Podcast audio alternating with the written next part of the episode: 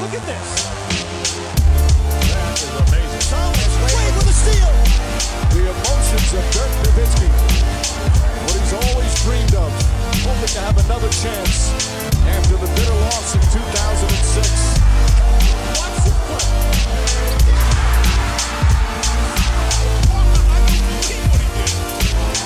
That is amazing. Hallo und willkommen zu Gut Next, dem deutschen Basketball-Podcast im Internet.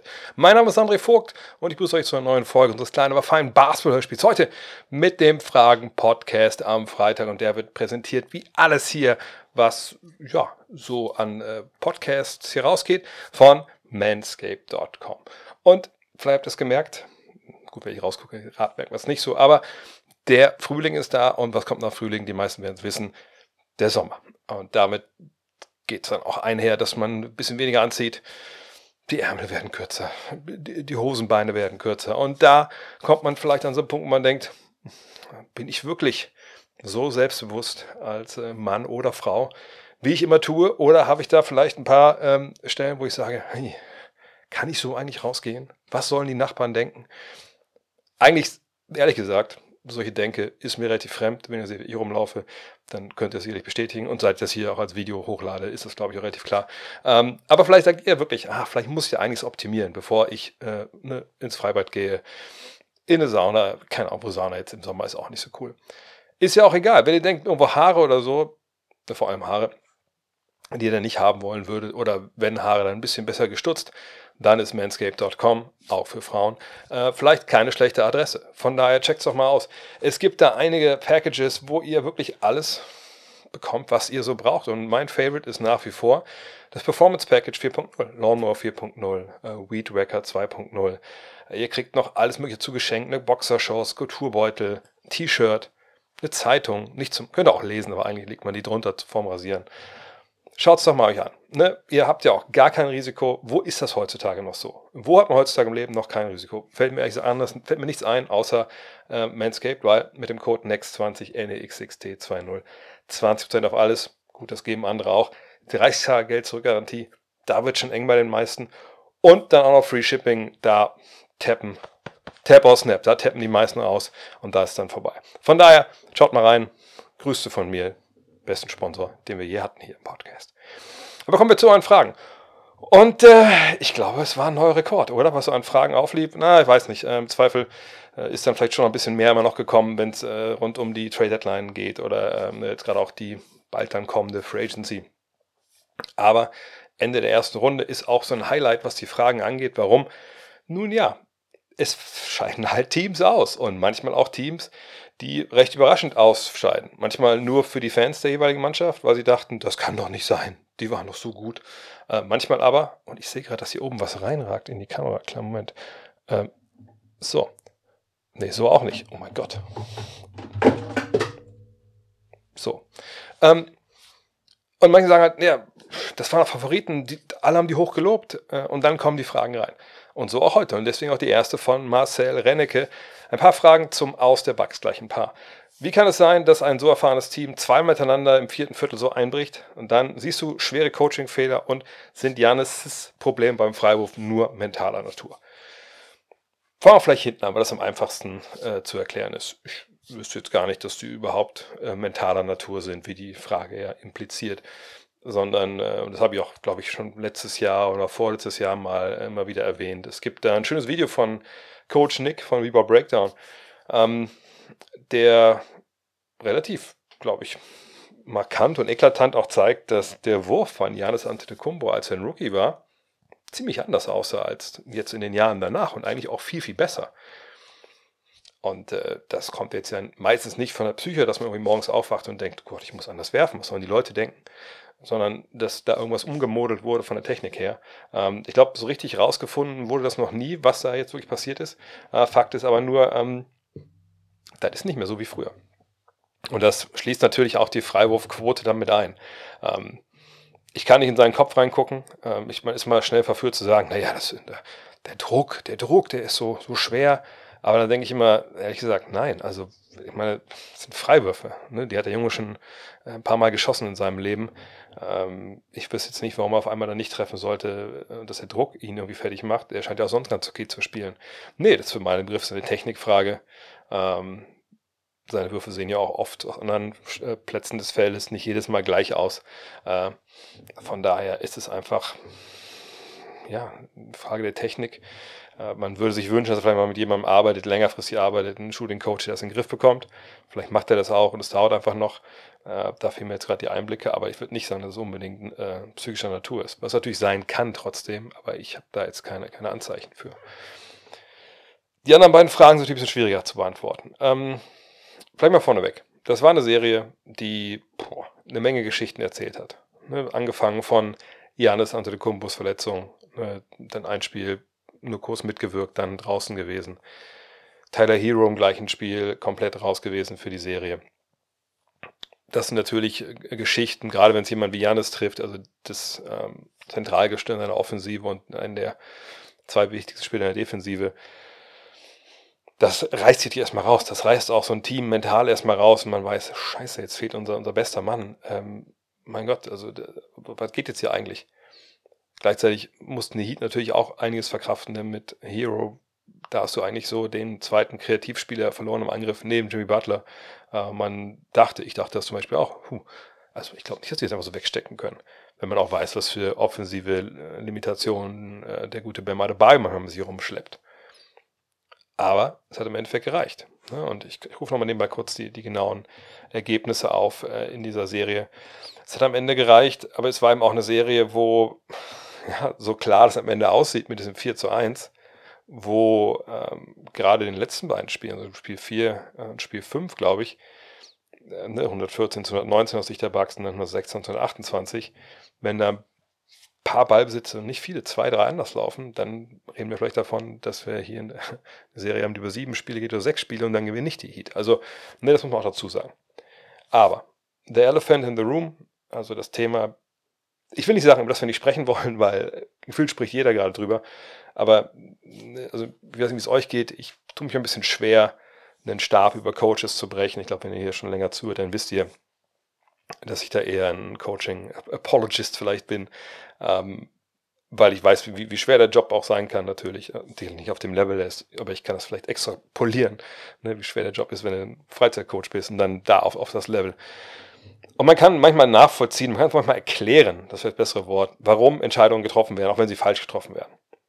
So. Ähm, und ich tue mich mal schwer zu sagen, das ist ein Coach, also der Coach hat keine Ahnung. Das sage ich sowieso nie, weil einfach, ne, du kommst ja nicht hin, wenn du. Also Besitzer gibt es, die keine Ahnung haben, die brauchen nur Geld, ne? aber als Trainer, als General Manager, da muss schon eine ganze Menge Vitamin B äh, eingenommen werden, wenn man da in den Job kommen will, ohne dass man Ahnung hat. So. Ähm, aber bei Budenholzer jetzt, es tut mir echt schwer, ich tue mich echt schwer, das mittlerweile ähm, noch irgendwie zu rechtfertigen. Denn da waren Änderungen, Adjustments, wie man das nennen möchte, die auf der Hand lagen, die, die er nicht gemacht hat. Und natürlich können wir jetzt sagen, hey, gerade jetzt Spiel 5 am Ende, das war ein Foul von Jimmy Butler. Wenn er das nicht begeht, dann gewinnen die dieses Spiel, dann steht es 3-2. Wer weiß, ob sie die Serie noch gewinnen. Ja, natürlich, gar keine Frage. Ähm, das war ein Foul. Ich verstehe auch ehrlich gesagt nicht, wie man sowas nicht pfeifen kann. Äh, weil, wie gesagt, ich kenne meinen Standpunkt. Für mich muss, was in Minute 1 Foul ist, auch Minute 48 Foul sein. Ne, ich bin nicht der Typ, der dann dieser Schule anhängt. Nein, am Ende dürfen die Schiris das nicht entscheiden. Weil das im Umkehrschluss einfach heißt, am Ende erlauben wir den Spielern aber ein bisschen mehr, noch ein bisschen mehr. Gerade der Defense, der Offense ja eigentlich dann weniger, obwohl es in dem Fall ein Offensivfall war. Und dann gucken wir mal, was bei rauskommt am Ende. Ähm, von daher, ähm, ja, finde ich das anders pfeifen müssen. Und vielleicht haben wir die Diskussion dann gar nicht so wild. Aber das würde trotzdem nichts daran ändern, was alles passiert ist. Die Auszeiten, die nicht genommen wurden, auch gerade am Ende, ähm, was ja wohl auch Eric Spurzer, wenn man äh, Max Struess glauben darf, ziemlich überrascht hat, dass da am Ende keine Auszeit gab. Ähm, die Geschichte, dass man äh, Jimmy Butler eigentlich nur eins gegen eins gespielt hat, nicht gedoppelt hat, äh, gar nicht bis wenig Janis äh, dahin geschickt hat als Verteidiger und Drew Holiday, der de facto zu klein war, ähm, da hat machen lassen. ich fand, dass so ein paar alte Probleme, ein paar alte ähm, ja, Sünden da wieder aufgebrochen sind bei den Milwaukee Bucks. Ne, wir haben das schon ein paar Mal gesehen mit denen, dass sie in Playoff-Serien nicht die richtigen Adjustments gemacht haben oder eben gar nichts gemacht haben, dass sie in ihrer Drop-Defense festgehalten haben mit Lopez, weil das das ganze Jahr einfach eben toll funktioniert. Und warum soll es denn dann nicht auch noch in so einer Serie funktionieren, wo der Gegner einen klaren Plan dagegen entwickelt hat? wo man sagen muss, naja, aber wie lange wollen wir dann warten? Also man hat ja nur vier Spiele, die man verlieren kann, dann ist die Saison vorbei. Also wie lange, wie viele Niederlagen braucht es denn, bis man denkt, okay, wir müssen mal was ändern? Und in der Vergangenheit, wenn ihr euch erinnert, also gerade in dem Titeljahr, da schien Budenholzer ja viel früher und viel bereitwilliger, als Sachen zu ändern, auch mal kleiner zu gehen. In dem Jahr hatten sie ja auch viel in der regulären Saison probiert und da eben nicht so viele Spiele gewonnen, wenn ich mich richtig erinnere. Ähm, aber das war jetzt, davon war alles nicht zu sehen. Das war so, als ob das 2000, weiß ich nicht, 19 wäre, 20. Also schwierig, schwierig, schwierig. Ähm, und ich will ganz ehrlich sein, also ich kann jetzt auch diese, diese Rufe nach, natürlich ist erstmal Nick Nurse der, nachdem es alle rufen, weil er gerade seinen Job verloren hat und frei ist, die kann ich verstehen. Ähm, das waren schwere Coaching-Fehler. Oder wenn man jetzt ein bisschen wohlwollender ist, kann man sagen, das waren keine Fehler in dem Sinne, aber er hat eben nicht die absolut richtigen Schlüsse gefunden und gezogen. Das kann man sicherlich nicht wegdiskutieren. Ob das jetzt eine fireable offense ist, wie es in Amerika heißt, dass man deswegen also einen Kündigungsgrund. Das müssen die Besitzer dort entscheiden oder General Manager. Ich würde sagen, dass wir mittlerweile an einem Punkt sind mit Milwaukee. Und ich rufe es mal kurz nebenbei auf, nicht, dass ich da jetzt irgendwas Blödsinniges erzähle. Wenn wir uns mal die Franchise-History angucken, dann sehen wir jetzt in der Ära Budenholzer. Ne? Und wir, wenn ihr euch erinnert, ähm, ne, 2017, 18 war noch Jason Kidd und Joe Prunty waren dann auch zuständig. Dann hat man, ne, dann waren die beide weg. Dann kam Budenholzer. Man hat 60 Spiele gewonnen. Alle denken, ach krass, guck mal, ne? Eastern Conference Finals hat man verloren damals. Okay, kann passieren. Ne? Damals war ja noch jemand in der Eastern Conference, der nicht so schlecht war. Äh, LeBron war auch noch da, sicherlich, aber in dem Fall war es ähm, Kawhi Leonard. Aber damals hat man ja auch nach einer Führung ich glaube, 2 hat man, glaube ich, geführt. Ich muss mal nachgucken. Sag nicht, dass ich Blödsinn erzähle. Aber genau, nach 2 geführt, haben wir vier Spiele in Folge verloren, einfach weil die die Mauer aufgebaut haben vor Jahren. und auf einmal ja, ist dann da irgendwie nichts mehr gegen eingefallen. Und damals ging ja noch viel, geht es viel darum, okay, Janis, ne, das Spiel von dem ist einfach zu eindimensional, da, da kann auch nichts raus werden. Äh. Dann 2020, 56 Spiele gewonnen, ähm, ne, gut, gut gelaufen, äh, beste Record in der Eastern Conference auf jeden Fall gewesen. Und da verliert man gegen die Heat in, in Runde 2. Da hat man auch mehrere Spiele in Folge halt äh, im Endeffekt dann abgegeben. Da hat man die Finals gewonnen, 2021. Da schien es zu sein, okay, man hat eben gecheckt. Hat auch, wenn ich mich richtig noch kleiner, kleiner gespielt mit Janis auf der 5 öfter mal. Und seitdem zweite Runde aus, erste Runde aus. Also, das ist jetzt auch keine Bilanz mehr, wo man sagen kann, na gut, Mensch, Buhnholz hat einen schlechten Tag gehabt. Äh, nee, also da würde ich mich wirklich jetzt nicht wundern, wenn da was passiert. Ich weiß allerdings auch nicht, wie lange der Vertrag von Budenholzer noch läuft. Manchmal ist das ja auch so ein bisschen, ne, dass man nicht zwei Coaches auf einmal bezahlen möchte. Ähm, allerdings, wenn man den vorher hat, kann gut sein, dass er anderswo auch direkt unterkommt. Warten wir es ab. Aber ich sehe schwere Coaching-Fehler. Ich sehe auch andere Sachen, die passiert sind. Aber im Zweifel die anderen Sachen passieren. Die Verletzungen passieren.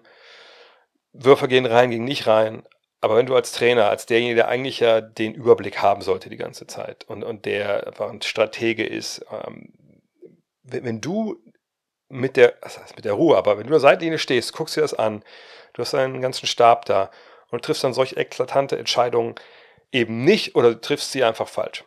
Dann kommt irgendwann der Punkt, wo man auch sagen muss, okay, die Bugs haben in den letzten Jahren einiges liegen lassen. Ein Titel zu gewinnen ist schwer genug, ne? Riesenerfolg von Budenholzer, der wird wahrscheinlich nie wieder im Restaurant, wir bezahlen müssen, wenn er ein Bierchen trinken will in, und eine Bratwurst essen in Milwaukee, dann kriegt er die auch umsonst. Aber vielleicht ist jetzt ein bisschen wenig bei rumgekommen, wenn man dieses Jahr auch wieder nicht in den Finals war, ist. So, von daher ähm, würde ich sagen, mich würde es nicht wundern, wenn über ihn sehr diskutiert wird. Und dann ist halt die Frage, gibt es einen Gibt eine Alternative? Die gibt es mit Nick Nurse. Das ist sicherlich jemand, der früher, äh, der, der, gerne mal äh, experimentiert. Ähm, sehr, sehr spannend auf jeden Fall. Äh, warten wir es ab.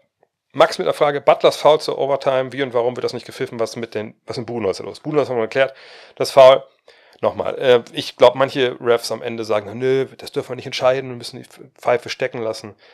Aber in so einem Fall, ne, vor allem, wenn es irgendwie was gewesen wäre, wisst ihr, so wie, wie beim VAR im Fußball. Irgendein Foul, keine Ahnung, sagen wir mal, er macht sich so frei mit dem Stoßen, rennt dann noch durch zwei Blocks, wo man ihn hätte bumpen können oder switchen oder so, und dann kriegt er den Ball und dann wirft er das Ding rein. Hätte ich nichts, würde ich nichts sagen, würde ich sagen, ja gut, das kann passieren.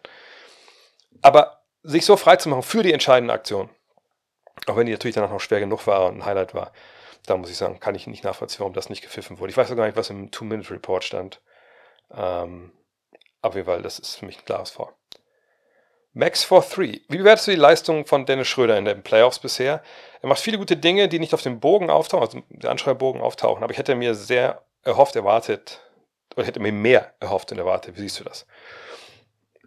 Naja, ich weiß ja nicht, was du dir erhofft oder erwartet hast.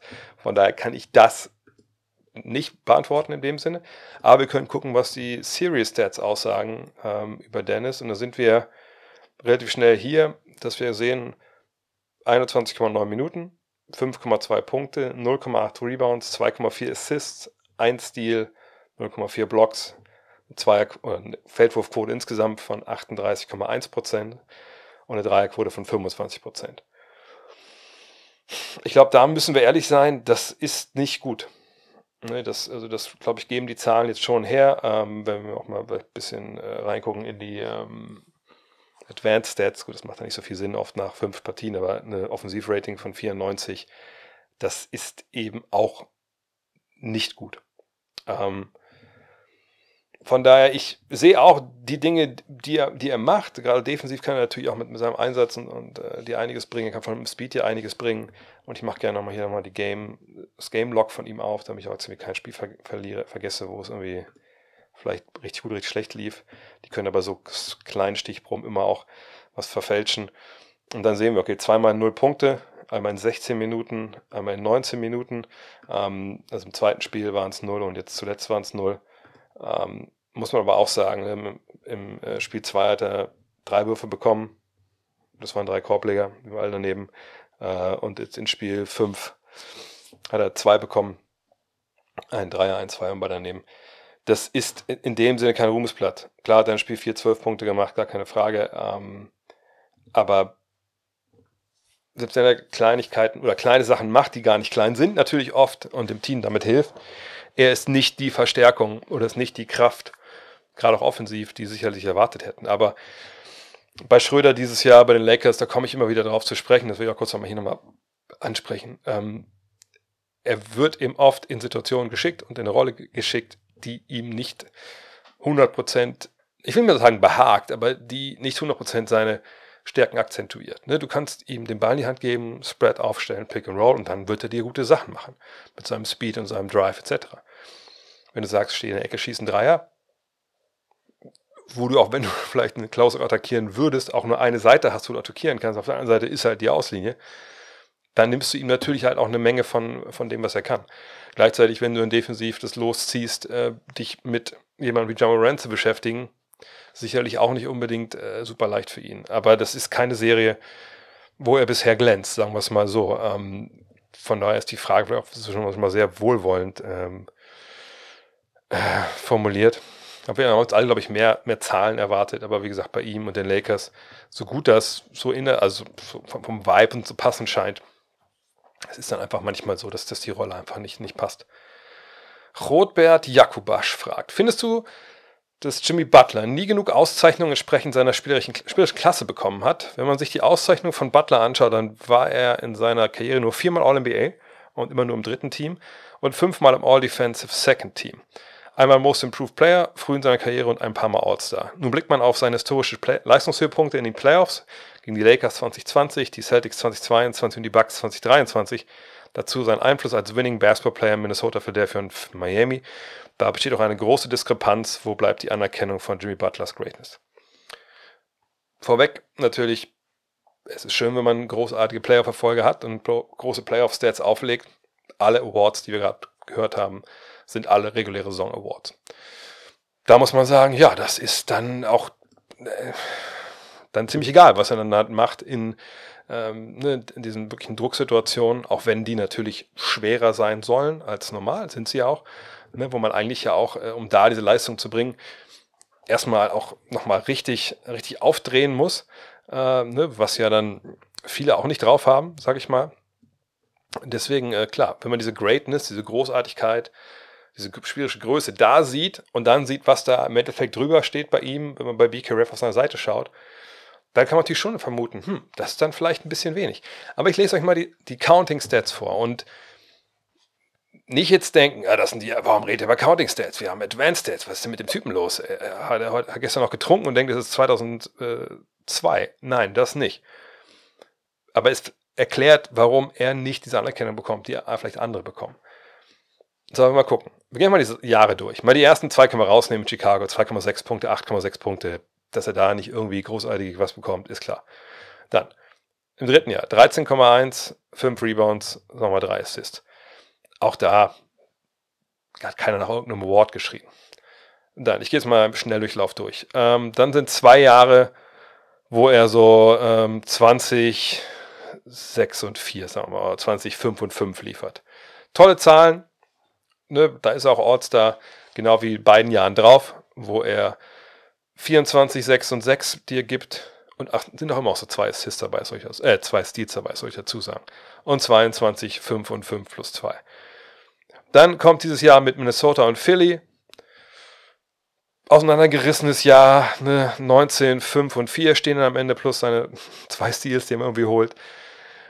Dass er in dem Jahr nicht All-Star wird, ist auch klar. Ne, da war zu viel Querelen, da war zu viel, äh, das Interview damals ähm, mit, mit Rachel Nichols und so, diese, diese Episode im Training, da, da, da war er zu sehr Querkopf, sage ich mal, ähm, dass er da nichts bekommt. Also zumindest nicht mal eine All-Star-Nominierung.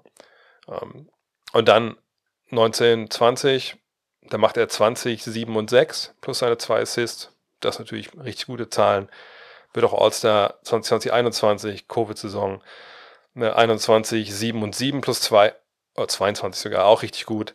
Äh, dann äh, 21, 22, 21, 6 und 6. Kann man auch nicht meckern. Und dieses Jahr sind es 23, 6 und 6. Wie gesagt, immer plus 2 äh, plus zwei Steals. Von daher, ja, das sind gute Zahlen. Also warum hat er nicht öfter mal was äh, gewonnen? Und jetzt gucken wir uns mal einfach, ähm, ich will jetzt nicht alles da vorlesen, einfach nur mal kurz, um es zu erklären. Ähm, ich gucke mir einfach mal kurz hier die, die NBA First Teams an, First Second Teams, weil das ist ja das eigentlich, was das Wichtige ist. Ne, dass man jetzt erst mit den Zahlen nicht, nicht MVP wird, das ist auch viel Narrativ mit dabei. Ne, das ist aber auch vollkommen nachvollziehbar verständlich, da gibt es halt bessere. Da müssen wir nicht drüber reden. Aber ne, wir müssen eben gucken, okay, was eigentlich mit den, All-NBA First Team, Second Team? Warum war er da nicht mit dabei? Und da kommen wir natürlich schnell an den Punkt, wo wir schauen müssen, wer spielt eigentlich mit ihm auf der Position. Und hier reden wir jetzt ja da von den beiden Forward-Positionen. Und wir gehen einfach mal von, dieses Jahr wissen wir es ja noch nicht, wir fangen mal hinten an, was habe ich gerade gesagt, wo wir Jimmy verorten, äh, wo seine Karriere quasi losgeht. Ich gucke nochmal zurück. Ähm, ja, sagen wir 2014, 15, da fangen wir an. So, 14, 15 waren die sechs Forwards in den All-NBA-Teams. Der drei, wie gesagt. LeBron James, Anthony Davis, damals wurde auch Paul Gasol als Forward gewählt, okay. Uh, Paul Gasol, Marcus Aldridge, Blake Griffin, Tim Duncan. Also alles Jungs, die quasi Power Forwards sind, alles Jungs, die sicherlich auch in Sachen Rebounds mehr zugegriffen haben. Ähm, Glaube ich auch jetzt nicht wirklich schwer zu verstehen, warum die alle da reingekommen sind. Dann 15, 16, LeBron James, Kawhi Leonard, Kevin Durant, Draymond Green. Aber natürlich viel damit zu tun, dass die Warriors so überragt haben in dem Jahr und eben auch Draymond Stephens da gewürdigt wurde. Paul George, Lamarcus Aldridge. Denke ich auch, und 2015, 16 hatte Jimmy aufgelegt. 21, 5 und 5. Kann ich auch nachvollziehen. Wurfquoten war jetzt auch nicht unbedingt Gold. Äh, nachvollziehen, dass man ihn da jetzt nicht unbedingt äh, gewählt hat. 16, 17. In dem Jahr haben wir LeBron, Kawhi, Giannis Antetokounmpo, Durant, Green und eben Butler. Da hat er es geschafft. Da waren die Zahlen auch ein bisschen besser. Im Jahr darauf hat er es auch wieder geschafft. Ne, 17, 18. 18, 19. Da hat er es nicht geschafft. Aber wie gesagt, das war das Jahr mit Minnesota und Philly. Ne? Und wenn man sagt, da war er ein Winning Player, ja, irgendwie schon, aber war ihm auch sofort wieder weg. Ne? Also ich glaube, diese, die Sichtweise von Jimmy Butler, die ändert sich aber auch erst, als er dann äh, im Endeffekt in Miami landet. Ähm, und dann sind wir bei 1920 und da ist Jimmy Butler wieder im, im Third Team. Hätte man ihn jetzt, obwohl, wir können mal gucken, also in dem Jetzt im ersten Jahr, wo er dabei war, ähm, da waren Janis und Kevin Durant und Leonard und LeBron vor ihm. Also ich glaube, da müssen wir drüber reden, dass das sicherlich auch gerechtfertigt war. Dann 17, 18, als er im dritten, Team war, waren es wieder LeBron, KD, Janis und dann Marcus Aldridge. Ich gucke mal, was der 2017, 18 gemacht hat. Äh, 23, 9 und 2 Assists. Ja, das kann man sicherlich diskutieren, warum der dann da mit dabei ist. Das haben die Spurs in dem Jahr gemacht. Auch ist nicht so richtig geil. Da, ähm, ja, da könnte man sicherlich sagen, 2017, 18 hat er einen Case, dass er da nicht dabei ge gewesen ist. Äh, allerdings, was hat Minnesota in dem Jahr eigentlich gemacht? Ja, die waren vom Rekord her auch hinter. Ähm, und der hat nur 59 Spiele absolviert. Das kann natürlich auch da noch ne, mit zusammenhängen. Leute, die ihn da nicht höher gerankt haben. Dann sagt war kein gutes Jahr, dann 29 war er gut, aber dann hat er es nicht geschafft, äh, weil Masiakam in dem Jahr, ich gucke nochmal kurz, äh, was war es jetzt, 1920, ne? Siakam mit 1920 legt halt auch 23, 7 und 4 auf. Ja, das ist dann, äh, kann man argumentieren, dass er vor ihm liegt. Dann 2021 Butler im dritten Team mit Paul George und LeBron. Julius Randle, der in dem Jahr alles abreißt, plus Janis und Kawhi, die kann man da klar da vorne sehen. Ähm, und dieses Jahr, oh nee, im letzten Jahr waren es dann halt Pascal Siakam, LeBron James, Kevin Durant, DeMar DeRozan, Jason Tatum, Janis Antetokounmpo. Auch da Siakam äh, vor 23, 9 und, und 6 quasi. Man kann das schon nachvollziehen, aber ich gebe dir recht. Also ich habe es auch ein paar Mal, glaube ich, schon gesagt. Für mich ist äh, Jimmy Butler der unterbewertetste Abo-All-Star, den wir, glaube ich, derzeit haben. Weil einfach, ich, ich denke, dass. Ähm, aber er ist ein bisschen selber schuld, ist natürlich mehr, dass er mehr in so einen extra Gang schaltet in den Playoffs, aber in der regulären Saison einfach auch gerne mal den lieben Gott einen guten Mann sein lässt. Und ich glaube, die, Voter gucken eben vor allem auf Counting Stats, weniger auf Advanced Stats, sonst wäre er öfter da oben dabei gewesen. Aber es ist nachvollziehbar, dass er in den Jahren das so nicht, nicht gepackt hat. Stefan Martin fragt, ich frage mich, ob es für die Sixers wirklich ein Vorteil ist, dass sie fast eine Woche nicht gespielt haben. Klar, Joel Embiid kann seine Verletzung auskurieren. Für mich als Spieler wäre es aber ein Nachteil, wenn man nicht im Spielrhythmus ist. Was sagst du dazu? Ja, alte Henne und Ei äh, wenn die Serie jetzt anfängt und die äh, Sixers spielen mit Embiid und ähm, sie nageln die Celtics weg, sagen alle, oh krass, guck mal, die haben sich ausgeruht. Celtics kamen aus einer unnötig langen Serie.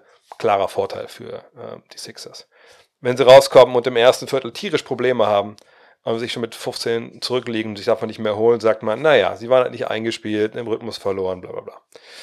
Und beide Sichtweisen habe ich in den letzten 30 Jahren, ist noch länger sogar, die ich NBA gucke, habe ich alle gehört. In dem Fall jetzt muss ich aber sagen, dass ich denke, wenn wir wissen, dass klar Beat angeschlagen ist und wir trotzdem nicht wissen, ob er jetzt spielt, dann in Spiel 1 hoffen wir es mal äh, mit seinem Knie. Und wir wissen, dass James Harden eigentlich auch nicht hundertprozentig schmerzfrei ist. Und wir eigentlich wissen, dass keiner in der NBA nach einer regulären Saison in der ersten Playoff-Runde eigentlich bei 100% sein kann. Und gerade bei einem Team wie dem, wo ein paar Veterans dabei sind und wie gesagt zwei von den drei Stars angeschlagen sind, da würde ich sagen, dann nehme ich, gib mir lieber die Woche. Und selbst wenn wir, Spiel 1 ist das Spiel und vor allem wir spielen auswärts. Spiel 1 ist das Spiel. Wenn du ein Spiel in der Serie verlierst, Spiel 1 ist das unwichtigste von allen. Ne? Also klar, wenn du zu Hause bist und äh, du willst nicht unbedingt äh, vor Spiel 2 äh, mit dem Rücken zur Wand stehen, okay. Aber wenn du die ersten beiden Heimspiele verlieren solltest als besser gestelltes Team, dann bist du ja auch wirklich nicht besser. Dann ist auch egal, ob du jetzt einen Rhythmus hast oder nicht. Ähm, von daher sehe ich jetzt eigentlich kein Problem für die, für die 76ers. Aber wie gesagt, das Narrativ wird genauso gesteuert werden, wie ich das vorhin gesagt habe.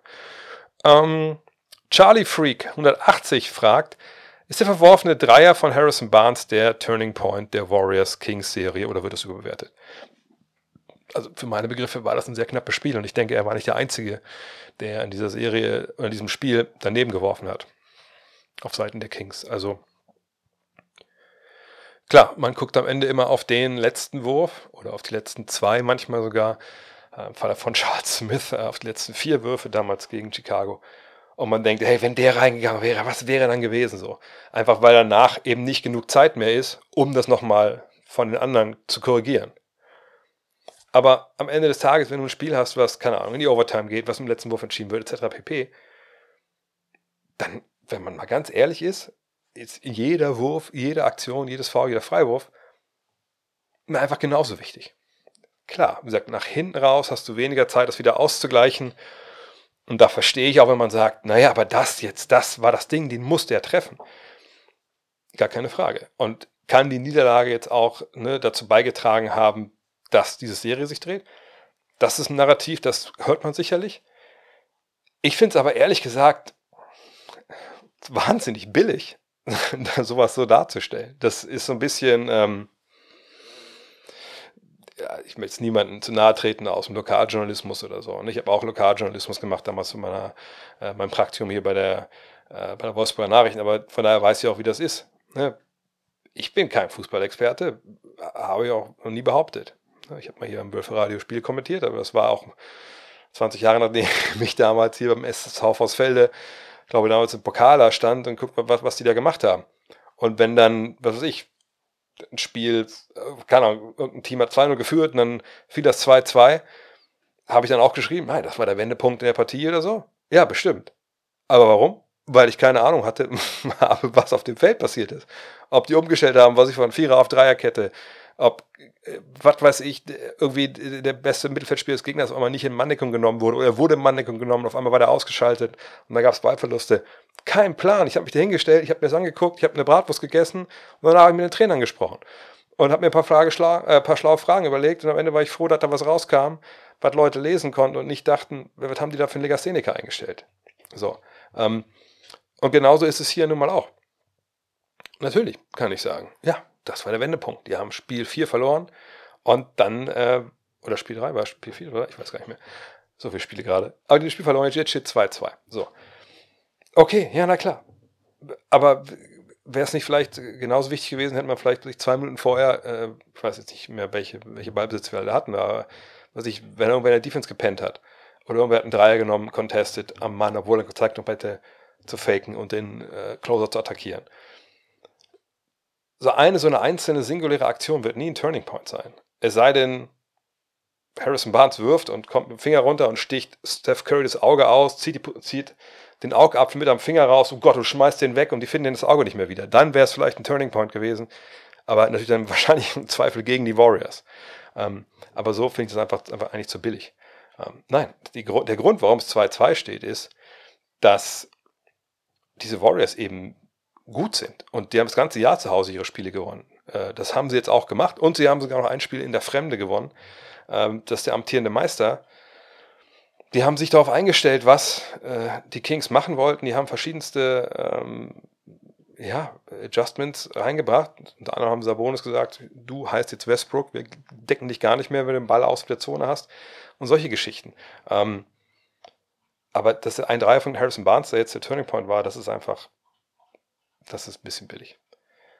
MJ fragt, die Heat, achter Platz, haben die Bucks erster Platz geschlagen, stimmt.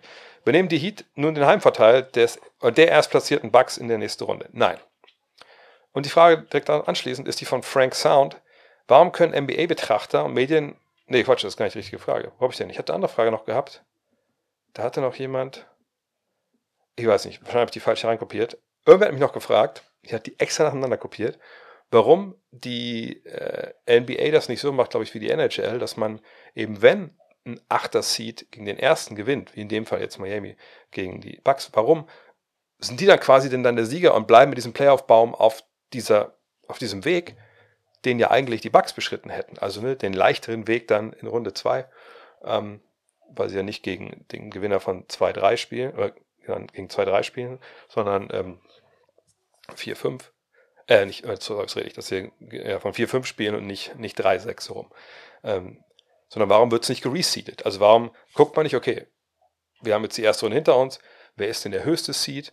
Wer ist denn der zweithöchste, der dritthöchste? Und jetzt setzt man das Ganze neu, um immer dem stärksten noch verbliebenen Team der regulären Saison den vermeintlich schwächsten Gegner zu geben. Ne, das ist so ein bisschen die, die Denke dahinter. Und so kann man natürlich nochmal die Ergebnisse der regulären Saison aufwerten. Äh, ist ein valides Argument. Warum man das so macht? Ja gut, die, wahrscheinlich wirklich die einfachste Antwort und die Antwort ist auch richtig. Es ist, das habe ich schon immer so gemacht. Und deswegen, ja, es gab immer mal in den letzten Jahren mal bestimmte Think Pieces, die geschrieben wurden, wo gesagt wurde, ja Mensch, aber können wir das nicht ändern? Wäre es nicht sinnvoll, in dem Fall jetzt, dass die Heat dann eben nicht ähm, die Nummer 1 übernehmen, sondern halt einfach dann, ne, dass es neu gesetzt wird? Das hat alles seine Vor- und Nachteile. Also zum einen ist es natürlich so, dass die, die NBA mit ihren, ähm, mit ihren Serien, und da fängt ja auch gerne dann mal eine Zweitrundenserie an, bevor eine Erstrundenserie vorbei ist. Ne, später ist, haben wir dieses Problem oft nicht mehr, aber in dem Fall gibt es das manchmal. Ähm, ist ja nicht so wie, ne, wie in den äh, Footballstadien, wo eigentlich dann ist ja egal. Ne, da, wenn Football-Playoffs sind, dann sind die halt relativ frei. Da sind ja nicht, nicht jeden Tag ein Konzert oder sowas, was man dann nicht, nicht spielen kann.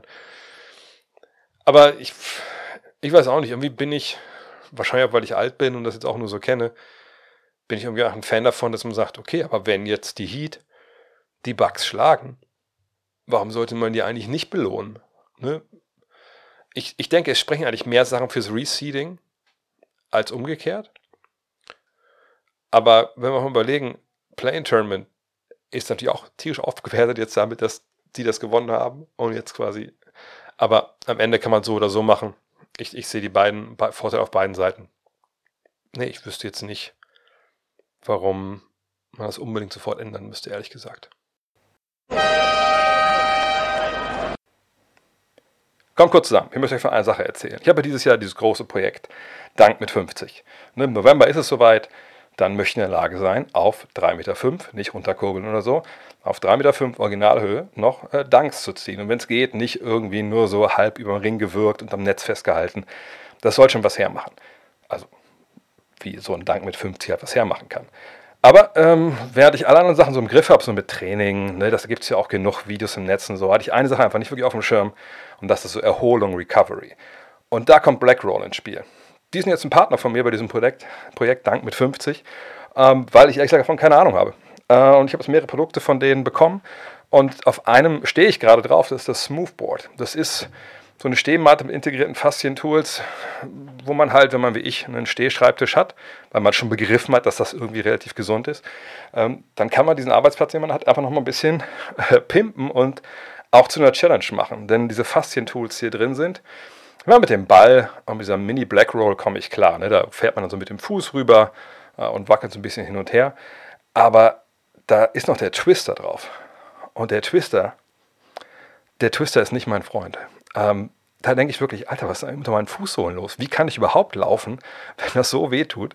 Aber äh, das sind äh, gute Schmerzen. Ne? Ähm, von daher, ich finde es geil, dass ich auch jetzt, auch während ich hier arbeite, Podcasts aufnehme etc., noch ein bisschen was da für meine Fußgesundheit tun kann. Und äh, vielleicht sowas für euch. Vielleicht sind die Faszienrollen noch was für euch. Ich versuche auch jetzt meinen Schla Schlaf zu optimieren mit ein paar Produkten von denen, aber darüber erzähle ich das nächste Mal. Wichtig ist für euch, wenn ihr euch dafür interessiert, ne, blackroll.com. Code ist Dank mit 50. Ich glaube, das muss ich jetzt nicht buchstabieren. Und ab einem Mindestbestellwert von 19 Euro gibt es 20 Prozent. Guckt mal, was für euch dabei ist. Ich sage, ich kann es nur empfehlen. Aber wie gesagt, diese, also ein paar Sachen von denen tun ein bisschen weh. Aber manchmal muss man auch leiden, wenn man vorankommen will. Ne?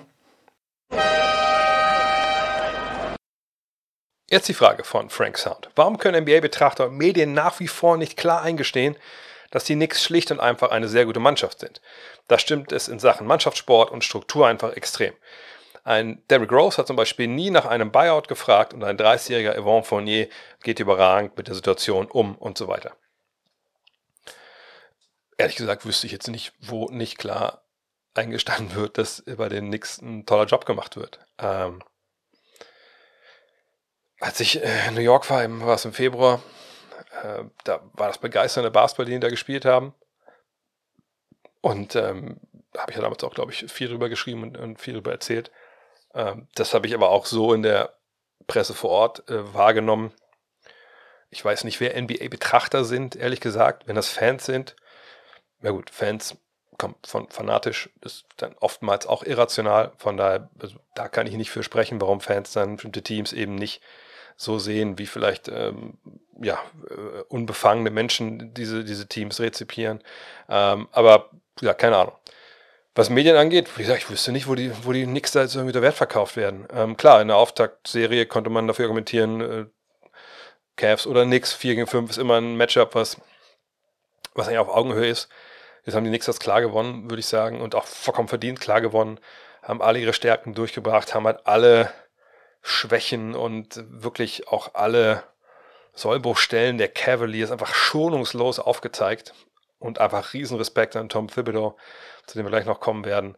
Ähm, aber äh, dass man jetzt die Rose und, und Vaughn Fournier da vorne weg nennt, als, als mit die größten Gründe dafür, dass es da passt, das ist vielleicht dann auch ein bisschen, also weiß ich nicht. Ich hätte, also ich würde euch 20, 30 andere Gründe einfallen, warum die einfach geilen Basketball spielen, dass eine geile Truppe ist und sich jeder New York-Fan glücklich schätzen kann, so eine Mannschaft in seinem Leben zu haben. Und ich wäre nicht auf die Rose und äh, Yvonne Fournier gekommen. Ähm, ich habe das auch im, im, Februar gesagt, dass Fournier dann, in einem Spiel hat er ja gespielt dann auch, weil er ein bisschen Not am Mann war und war direkt da. Ne, direkt ein Zocker. Ich habe es auch in der Preview gesagt und meinte, hey, wer weiß, ob nicht ein Spiel nochmal jemand von hier reinkommt und weil irgendwer verletzt ist und dann macht er dir, zieht er dir 4, 5, 3 oder so. Und Rose habe ich damals auch einmal, glaube ich, auf Instagram geschrieben, super professionell, ist er immer durch seine Progressions gegangen, äh, immer mit, durch, durch seine Drills vor der Partie. Also richtig gut. Das hätte man auch ganz anders machen können. Äh, ich glaube, damals Cam Reddish, den ich ein, zwei Mal gesehen habe, der hat es, glaube ich, ein bisschen anders gemacht und dann war er auch weg. Ähm, es gab aber bei Rose äh, auch einige Geschichten, ne, wo man auch überlegt hat, oh, gibt es vielleicht einen Trade? Ein paar kleine Gerüchte, auch nichts Großes. Und dass er keinen Buyout gefragt hat, ja gut, selbst wenn er das gefragt hätte, was hätte das denn an der Situation geändert? Ne, er hätte einen bekommen oder er hätte keinen bekommen, aber das hätte die, die Knicks ja weder eindeutig schlechter noch besser gemacht. Er und Tom Thibodeau gehen Ewigkeiten schon zurück. Ne, ich meine, das war äh, sein Coach, als er MVP geworden ist, jüngster MVP äh, aller Zeiten. Und ähm, von daher, dass da jetzt äh, dass da kein Stinkstiefel ist, das war ja klar. Wenn das gewesen wäre, wäre er schon lange woanders. Äh, von daher, das ist eine geile Mannschaft, freuen wir uns darüber. Ich sehe die Anerkennung überall. Ähm, gut, ich weiß nicht, wenn du davon reden willst, Frank, dass, dass die Meister werden, dann würde ich vielleicht auch ein bisschen, bisschen sagen, ein bisschen langsam mit der Anerkennung vielleicht. Aber vielleicht liege ich da vollkommen falsch. Ich freue mich einfach tierisch, die Knicks Basketball spielen zu sehen, dass ich am Sonntag Spiel 1 kommentieren kann gegen Miami. Das, das wird ein, ein Fest. Ähm, aber ich sehe ehrlich gesagt diesen, diesen Knicks-Länder nicht. Horst Gärtner fragt, eine Frage zu Tom Thibodeau. Ich habe neulich anlässlich des Sieges zum 3 zu 1 gegen Cleveland mit einem New Yorker Freund geschrieben, der regelmäßig im MSG ist.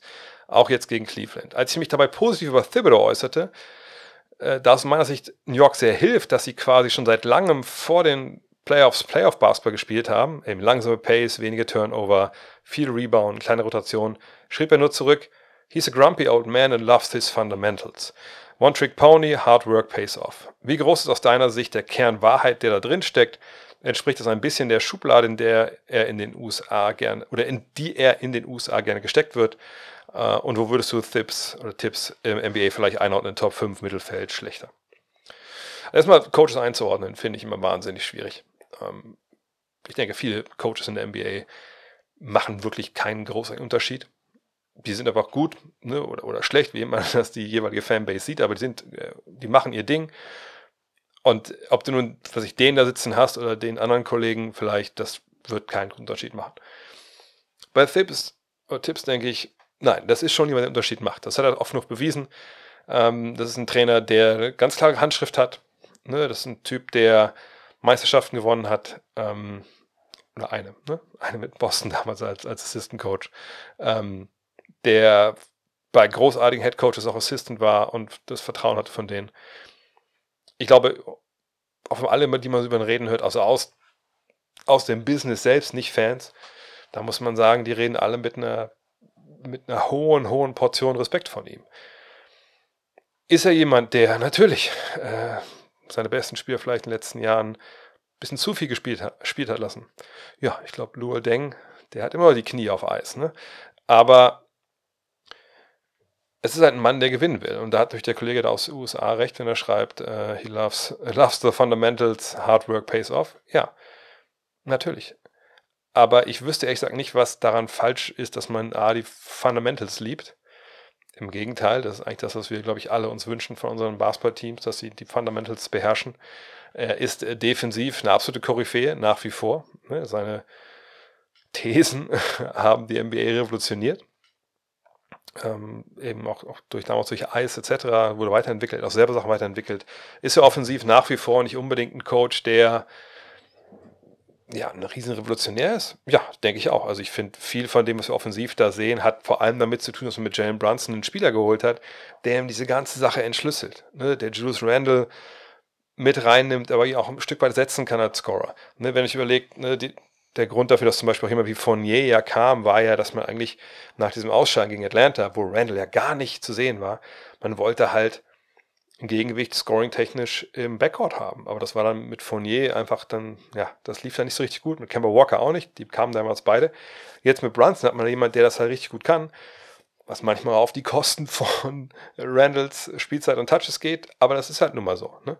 Ähm, aber nochmal, das ist ein Team mit der Handschrift von Thibodeau. Wer diese Bench-Unit sieht, diese jungen Spieler, die einfach reingehen, die Vollgas geben, die auch, das sind ja auch nicht nur, was ich, fünf Hühner, denen man Kopf abgeschlagen hat, und die laufen einfach wilder, blutend übers Parkett, sondern die wissen, wo sie hin müssen. Jemand wie Hartenstein, jemand wie Toppin auch, Emmanuel Quickly, das sind Leute, die er auch jetzt entwickelt hat. Ne, was man immer, immer in Abrede gestellt, dass der junge Spieler entwickeln kann. Hat er jetzt gezeigt, kann er, kann er durchaus. Klar, kann man auch sagen, ja, aber jemand wie Quickly, äh, der kann auch viel mehr, oder jemand wie Toppin kann auch viel mehr. Okay, na klar, cool, ja. Aber was mit Quentin Grimes? Was ist mit jemandem auch wie Deuce McBride, ne? die auch, der auch jetzt reinkam, als Grimes verletzt gefehlt hat und auch sein Ding macht? Ich, also ehrlich gesagt, weiß ich nicht, was der Kollege da aus New York eigentlich von Tom Thibodeau will. Also, wen hat er denn erwartet da auf der Bank? Also, wer war denn von, von den Coaches, die die New Yorker letzten Jahren hatten, besser? Soll Phil Jackson nicht da wieder hinsetzen und sagen, wir schießen keine Dreier mehr in laufende Triangle Offense? Also, ähm, Tipps für mich Top 10 Coach auf jeden Fall. Äh, ist, er ist eigentlich einer von denen, wo man sieht, dass er der Trainer ist und wo man nicht, wenn man die Augen zumacht und ein bisschen zusammenkneift, denkt, oh, das kann einer von 10, 15 verschiedenen NBA-Coaches sein, fragt mich jetzt nicht wer, sondern man sieht, wenn man Defense sieht, okay, das ist Tipps. Und man sieht auch, hey, die spielen Defense, wie es gespielt werden muss. Eben mit Fundamentals, mit guten Reads, mit tollem Hustle. Und wenn den Kollegen das nicht gefällt, ich glaube, da gibt es sicherlich, also den Kollegen aus New York, gibt es bestimmt eine Menge Leute, die gerade seine Dauerkarte haben wollen würden. Kann aber auch gut sein, dass natürlich eine Menge Menschen rund um New York, ja, in Amerika sagen sie ja, die müssen ein bisschen, müssen ein paar Krähen essen gerade, weil, ich meine, der Mann war schon gefeuert, mehrfach. Ne? Und jetzt ist er derjenige, der da dieses Team einfach auf so einer Erfolgswelle und so einer Euphoriewelle durch die Playoffs reitet. Und das, vielleicht können das manche auch nicht ganz verwinden, ehrlich gesagt. Daniel fragt, ich frage mich immer mal wieder, wie groß der direkte Einfluss deiner Coaches auf die gelaufenen Plays im fließenden Spiel ist. Er kann ja nicht jeden Spielzug an der Seitenlinie ansagen oder doch. Was würdest du schätzen? Wie viele Plays sagt der Coach an? Wie vielleicht, vielleicht prozentual gesehen, das meiste wird auf diesem Niveau da auch automatisiert, bzw. instinktiv abgelaufen, äh, oder? Äh, wird da auch einfach mal Freestyle gezockt. Die Unterschiede zwischen Playoffs und Regular Season dürften groß sein. Hm, das kommt hier auf den Trainer an. Es gibt Trainer, die sagen, Alter, ich sag hier alles an. Ähm, und wo man auch dann sieht, dass die Point Guards immer so diesen Blick, kurz wenn sie Ball bekommen, kurz gucken zur Bank, oh, okay, und dann geht's los. Klar, manche rufen es auch rein. Ähm, aber es gibt natürlich auch Coaches, denen das nicht total egal ist, aber die es ein bisschen lockerer sehen ne, die ihren Point Guard auch mal machen lassen. Es gibt natürlich auch verschiedene Sachen, die man einstudiert. Es gibt ja nicht nur Plays im Sinne von dribbelt über die Mittellinie, Pass auf den Flügel, Lauf da, bum, bum, bum. Es gibt ja auch Geschichten wie, hey, bestimmte ähm, Serieses, nenne ich es oft, also, dass man gewisse, äh, sag mal, Fast Actions hat, also eine, Sachen, wo man reinkommt, die man schnell starten kann, unter Mike Dean Tony zum Beispiel damals, dass einfach klar ist, wir dribbeln nach vorne, wir geben den Ball auf die Seite ähm, und wir laufen dann sich ein, zwei Aktionen, eine Handoff-Aktion oder Screen und daraus entwickeln wir dann so eine Early Offense, wo wir schon Prinzipien haben, wo schon klar ist, wie das gestartet wird, wo schon Automatismen da sind, aber dann viel Read and React, viel gucken, was macht die Defense eigentlich. Aber es sieht dann vielleicht aus wie Freestyle, ist aber eigentlich gar kein Freestyle. Aber natürlich gibt es auch Teams, die das machen. Wenn wir uns die Lakers anschauen, und ich würde auch sagen, in dem Moment, wo es halt nicht so gut funktioniert, kann man eigentlich immer das darauf zurückführen, dass sie eigentlich keine Plays laufen. Dass sie einfach nach vorne gehen und einfach gucken, okay, können wir über 1 gegen 1 einen Vorteil herstellen, dann spielen wir einfach nicht wild. Das ist immer falsch. Also Freestyle muss ja nicht wild sein, aber wir spielen dann einfach frei und das hat einen Vorteil und einen großen Nachteil. Der Vorteil ist, hey, wenn du das gut machst und geil die Sachen liest, weiß der Gegner nicht, was du machst. Der große Nachteil ist, wenn du nach vorne kommst oder wie alles ein bisschen freier ist, kann auch gut sein, dass die anderen vier nicht wissen, was du mit dem Ball machst. Und dann geht es meistens in die Hose. Oder stehen alle rum und sagen, okay, dann spielen wir eins gegen eins, dann gucken wir mal, ob die Hilfe irgendwo kommt und wo der Ball dann hingeht. Und da finde ich, haben die, ähm, da finde ich, haben die, äh, die Lakers ein paar Mal dieses Jahr auch gezeigt, dass das ein bisschen, ja, dass es ein bisschen schwierig ist, wenn sie so spielen. Äh, aber wie gesagt, kommt auf, auf den Coach an. Ähm, da lässt sich eigentlich keine so allgemeine Antwort halt, halt geben. Ich weiß, dass Chris Paul in der Vergangenheit auch ne, eigentlich das alles immer selber angesagt hat. Ähm, aber sagt, je nachdem, wer halt an der Seitenlinie sitzt. Vielleicht ja Nick Nurse. Yannick, wäre Nick Nurse einer für die Bucks, falls sie Boone was sein lassen sollten? Ja, natürlich wäre er einer, den man sofort dann äh, anruft und fragt, hey, ne, hast du vielleicht mal Zeit, uns mal treffen, muss mal quatschen. Aber äh, man hat, glaube ich, Charles Lee, äh, einer der Assistants dort, ähm, der ist also wirklich in jedem, bei jeder freien Trainerstelle ist der eigentlich, wird er genannt, äh, Motto, ja, Coach oder Team XY hat jetzt die Erlaubnis angefragt bei den Bugs, dass sie doch sich mit Charles Lee äh, treffen können. Also Ham kam ja auch daher, wenn ich mich ganz täusche. Von daher, es muss nicht unbedingt jemand von außen sein. Kann auch sein, dass man von innen jemand befördert, wenn man einfach denkt, hey, der weiß schon, wie die Türen hier aufgehen, die, der kennt das Team. Wenn wir denken ja auch nicht, ist, ist ja nicht alles schlecht in der alten Mike Budenholzer DDR. Ne? Man kann ja auch vielleicht gewisse Sachen einfach nur bisschen dran schrauben und dann wird es besser. Äh, von daher, ich würde jetzt nicht sagen, dass Nick Nurse unbedingt nächstes Jahr der Trainer ist. Aber er wäre natürlich ein Kandidat, wenn der Platz frei wird, dann würde man mit ihm sicherlich auch sprechen. Yves Schütz fragt, nachdem, die, nachdem erneuten Scheitern der Bucks in den Playoffs, wird es nun Zeit, andere Stars an die Seite von Janis zu stellen. Drew und Middleton liefern nicht konstant genug ab oder sind verletzt. Gäbe es einen Markt für die beiden Spieler, um einen anderen Star zu holen, eventuell auch 2 for 1? Ehrlich gesagt sehe ich das nicht. Ähm, weil also klar, dass man jetzt irgendwie auch als Fan denkt, okay, jetzt ist irgendwie alles scheiße, wir müssen alles neu machen. Das fände ich ein bisschen übertrieben. Erschwerend kommt hinzu, Chris Middle hat eine Spieleroption, ne, die kann er jetzt erziehen bis zu Beginn der Free Agency aufs nächste Jahr. Das wären 40,4 Millionen. Kann ich auch einen neuen Vertrag haben wollen, ist 32. Drew Holiday ist 33, Janis ist 29. Typ ist die Frage, ne, wie macht man das jetzt? Wie timet man das? Also Middleton sagt, könnte jetzt Free Agent sein. Ähm, Janis ist nächstes Jahr, übernächstes Jahr noch gebunden, vertraglich hat dann 2025, 26 eine Spieleroption. Drew Holiday ist nächstes Jahr noch mit 36,9 Millionen sicher da und hat dann eine Spieleroption auf 39,4 Millionen 2024, 25. Und nur, nur also um es komplett zu machen, Portis und Connaughton haben noch die nächsten beiden Jahre feste Verträge und dann die Spieleroption. Uh, aber Brooke Lopez wird free agent, Jay Crowder, Joe Ingles, gut, Dragic und Leonard Matthews, das können wir, glaube ich, alles, alles hinunterwerfen. Ähm, das ist vernachlässigen. Also von daher ist es schon richtig schwierig, da jetzt irgendwie 2 for 1, also 2 for 1 macht eher keinen Sinn, weil es 70 Millionen sind, nur 76 Millionen, wenn wir jetzt von dem ausgehen, was Middleton nächstes Jahr bekommen würde. Man kann ihn ja nur traden, wenn er eine, in den Vertrag halt rein optet. Man kann ja auch seinen Trade machen, aber lassen es nicht, nicht verkomplizieren also es gibt ja keine 80 Millionen Spieler, den man dafür kriegen kann. Also natürlich kann man zwei oder so für zwei traden oder so, oder zwei für, für vier oder so. Aber das, die, so eine großen Deals, ich sehe es einfach nicht. Vor allem, wer will denn Middleton und, und Holiday haben und gibt dafür Spieler ab, die irgendwie gleichwertig sind. Die, also das, ich, ich, also, will, also kann ich wirklich nicht vorstellen, ehrlich gesagt.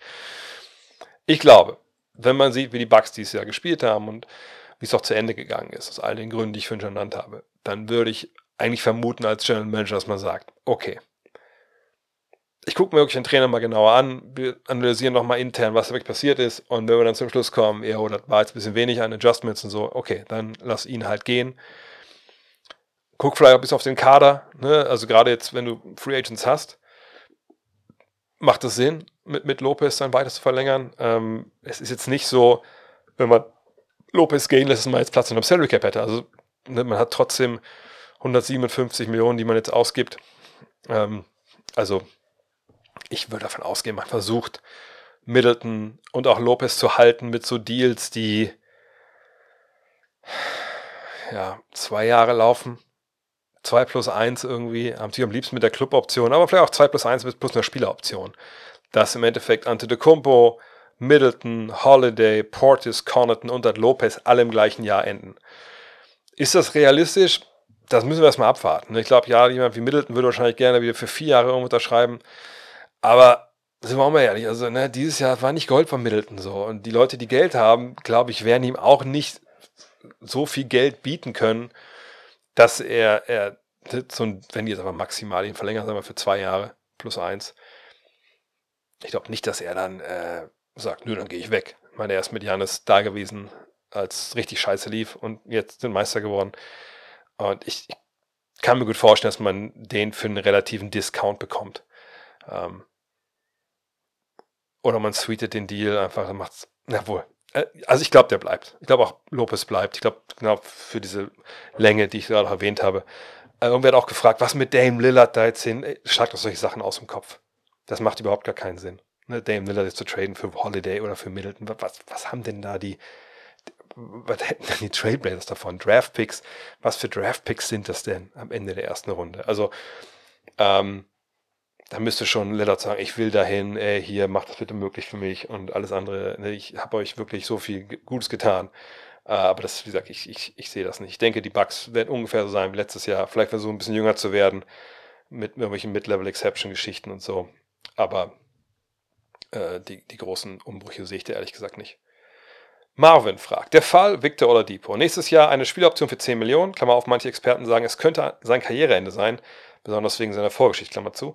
Angenommen, es wäre wirklich ein Karriereende. Wäre es dann möglich, Oladipo von einem Ziehen der Spieloption abzuhalten, indem ihm das Geld privat, indem man ihm das Geld privat verspricht, entweder in Form einer Anstellung, im Trainerstab oder sonstiges. Dem Besitzer oder die Organisation der Heat würden 10 Millionen ja wahrscheinlich nicht so sehr interessieren, 6 Milliarden Vermögen und könnten diese ja dann von von der Cap sparen. Was das soll? Egal. Mir ist bekannt, dass man das Gehalt dann auch stretchen kann, aber es wirkt sich ja trotzdem auf das Cap aus. Nee, da müssen wir uns gar nicht, also wir müssen uns gar nicht unterhalten. Ich rufe mal eben mal hier das Miami Heat Cap Sheet auf. Also, die Cap, äh, die Cap, die Heat geben nächstes Jahr aus 173 Millionen Dollar für ihre Mannschaft. Das ist nicht brutal teuer, aber schon so teuer, dass man sagen kann, okay, herzlichen Glückwunsch, ihr habt nichts mit dem Free Agent Markt nächstes Jahr zu tun. Egal, ob Victor Oladipo wieder laufen kann, ob er für euch Basketball spielt, ob er in Rente geht, es ist eigentlich scheißegal. Es sind 10 Millionen, die ihr ihm entweder bezahlen müsst oder nicht bezahlen müsst. Kommen da nochmal Luxussteuern obendrauf. Äh, ich denke in dem Fall schon, ja. Aber macht das jetzt irgendeinen Unterschied für euch? Außer, dass es eben das Geld kostet. Nein. Ihr könnt keinen Spieler mehr verpflichten, wenn ihr ihn gehen lasst. Gar nichts. Das andere wäre jetzt, zu denken, okay, dann, aber ich brauche das Geld, ich muss das Geld sparen. Keine Ahnung. Lass uns das so machen, wie der, äh, wie ist der Fragesteller, der Marvin das vorgeschlagen hat. Wir vergraben irgendwo äh, am South Beach eine Kiste mit 10 Millionen Dollar in einem Dollarschein, damit es nicht auffällt wir schreiben dem Oladipo bei Telegram alle hier das X, äh, follow, follow the X irgendwie am Clevelander rechts, am Ocean Drive, dann raus und dann da buddelst du einfach mal einen Meter tief, da hast du die Kohle. Aber mach schnell Spring Break. Ins Risiko einzugehen, dass sowas rauskommt. Und angesichts der Strafe, die die NBA bei solchen Sachen dann auspackt, eben, das wäre in dem Fall mit Sicherheit mehrere Erstrunden-Picks, die sie abgeben müssen, das also das Strafmaß, was meistens dann kommt. Das macht überhaupt keinen Sinn. Es macht überhaupt keinen Sinn. Wie gesagt, die 10 Millionen, ne, das ist natürlich dann schade, wenn man die für quasi für nichts abgibt. Aber in dem Fall, ich weiß nicht, wie es bei ihm jetzt war, er war schon mal größer verletzt, aber da gibt es ja Versicherungen für, heißt, ne, wenn es nur um das Geld geht, dann zahlt die Versicherung wahrscheinlich irgendwann. Ähm, gesagt, es hat keinen Null-Effekt. Wenn du über der Salary Cap Grenze liegst, weit drüber liegst, in dem Fall mehr als 10 Millionen, du sparst 10 Millionen, dann sparst du im Endeffekt nur Geld und du hast keine. Schau, in dem Fall, in dem Moment, vielleicht der Hinweis: Love this game. Ist ein Buch, was ich geschrieben habe. Da erkläre ich auch solche Sachen in Grundzügen. Da ist auch sowas natürlich auch dann mit, mit dabei. Und Stretch macht auch gar keinen Sinn, weil Stretchen würde nur heißen, wir ziehen halt den, den, den, Cap-Hit, also die 10 Millionen, die ja eigentlich nur bei einem Jahr stehen würden, ziehen wir dann in die Länge über mehrere Jahre und dann haben wir jedes Jahr einen Cap-Hit, der kleiner ist. Macht auch keinen Sinn. Dann lieber alles im ersten Jahr bezahlen, damit man danach möglichst viel, viel Cap Space hat. Doc Rivers fragt, also Doc Rivers, ja, aber nicht mit C, sondern mit G. Do you view this season as a failure? Mich würde deine Meinung zur Reaktion von Janis Antetokounmpo auf die Frage bei der Pressekonferenz interessieren, also die Pressekonferenz nach dem Aus gegen Miami. War die Frage wirklich so daneben, wenn ein Titelfavorit in der ersten Runde ausscheidet, wenn auch mit angeschlagenem Superstar? Ich glaube, muss ein bisschen ausholen, um das zu erklären.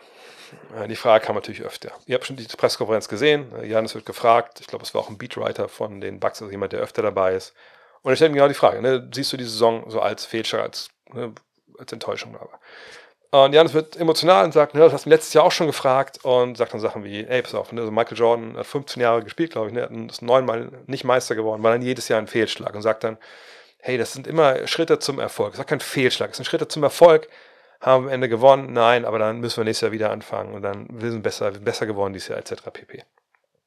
Und ich habe diese Pressekonferenz mit äh, gemischten Gefühlen gesehen.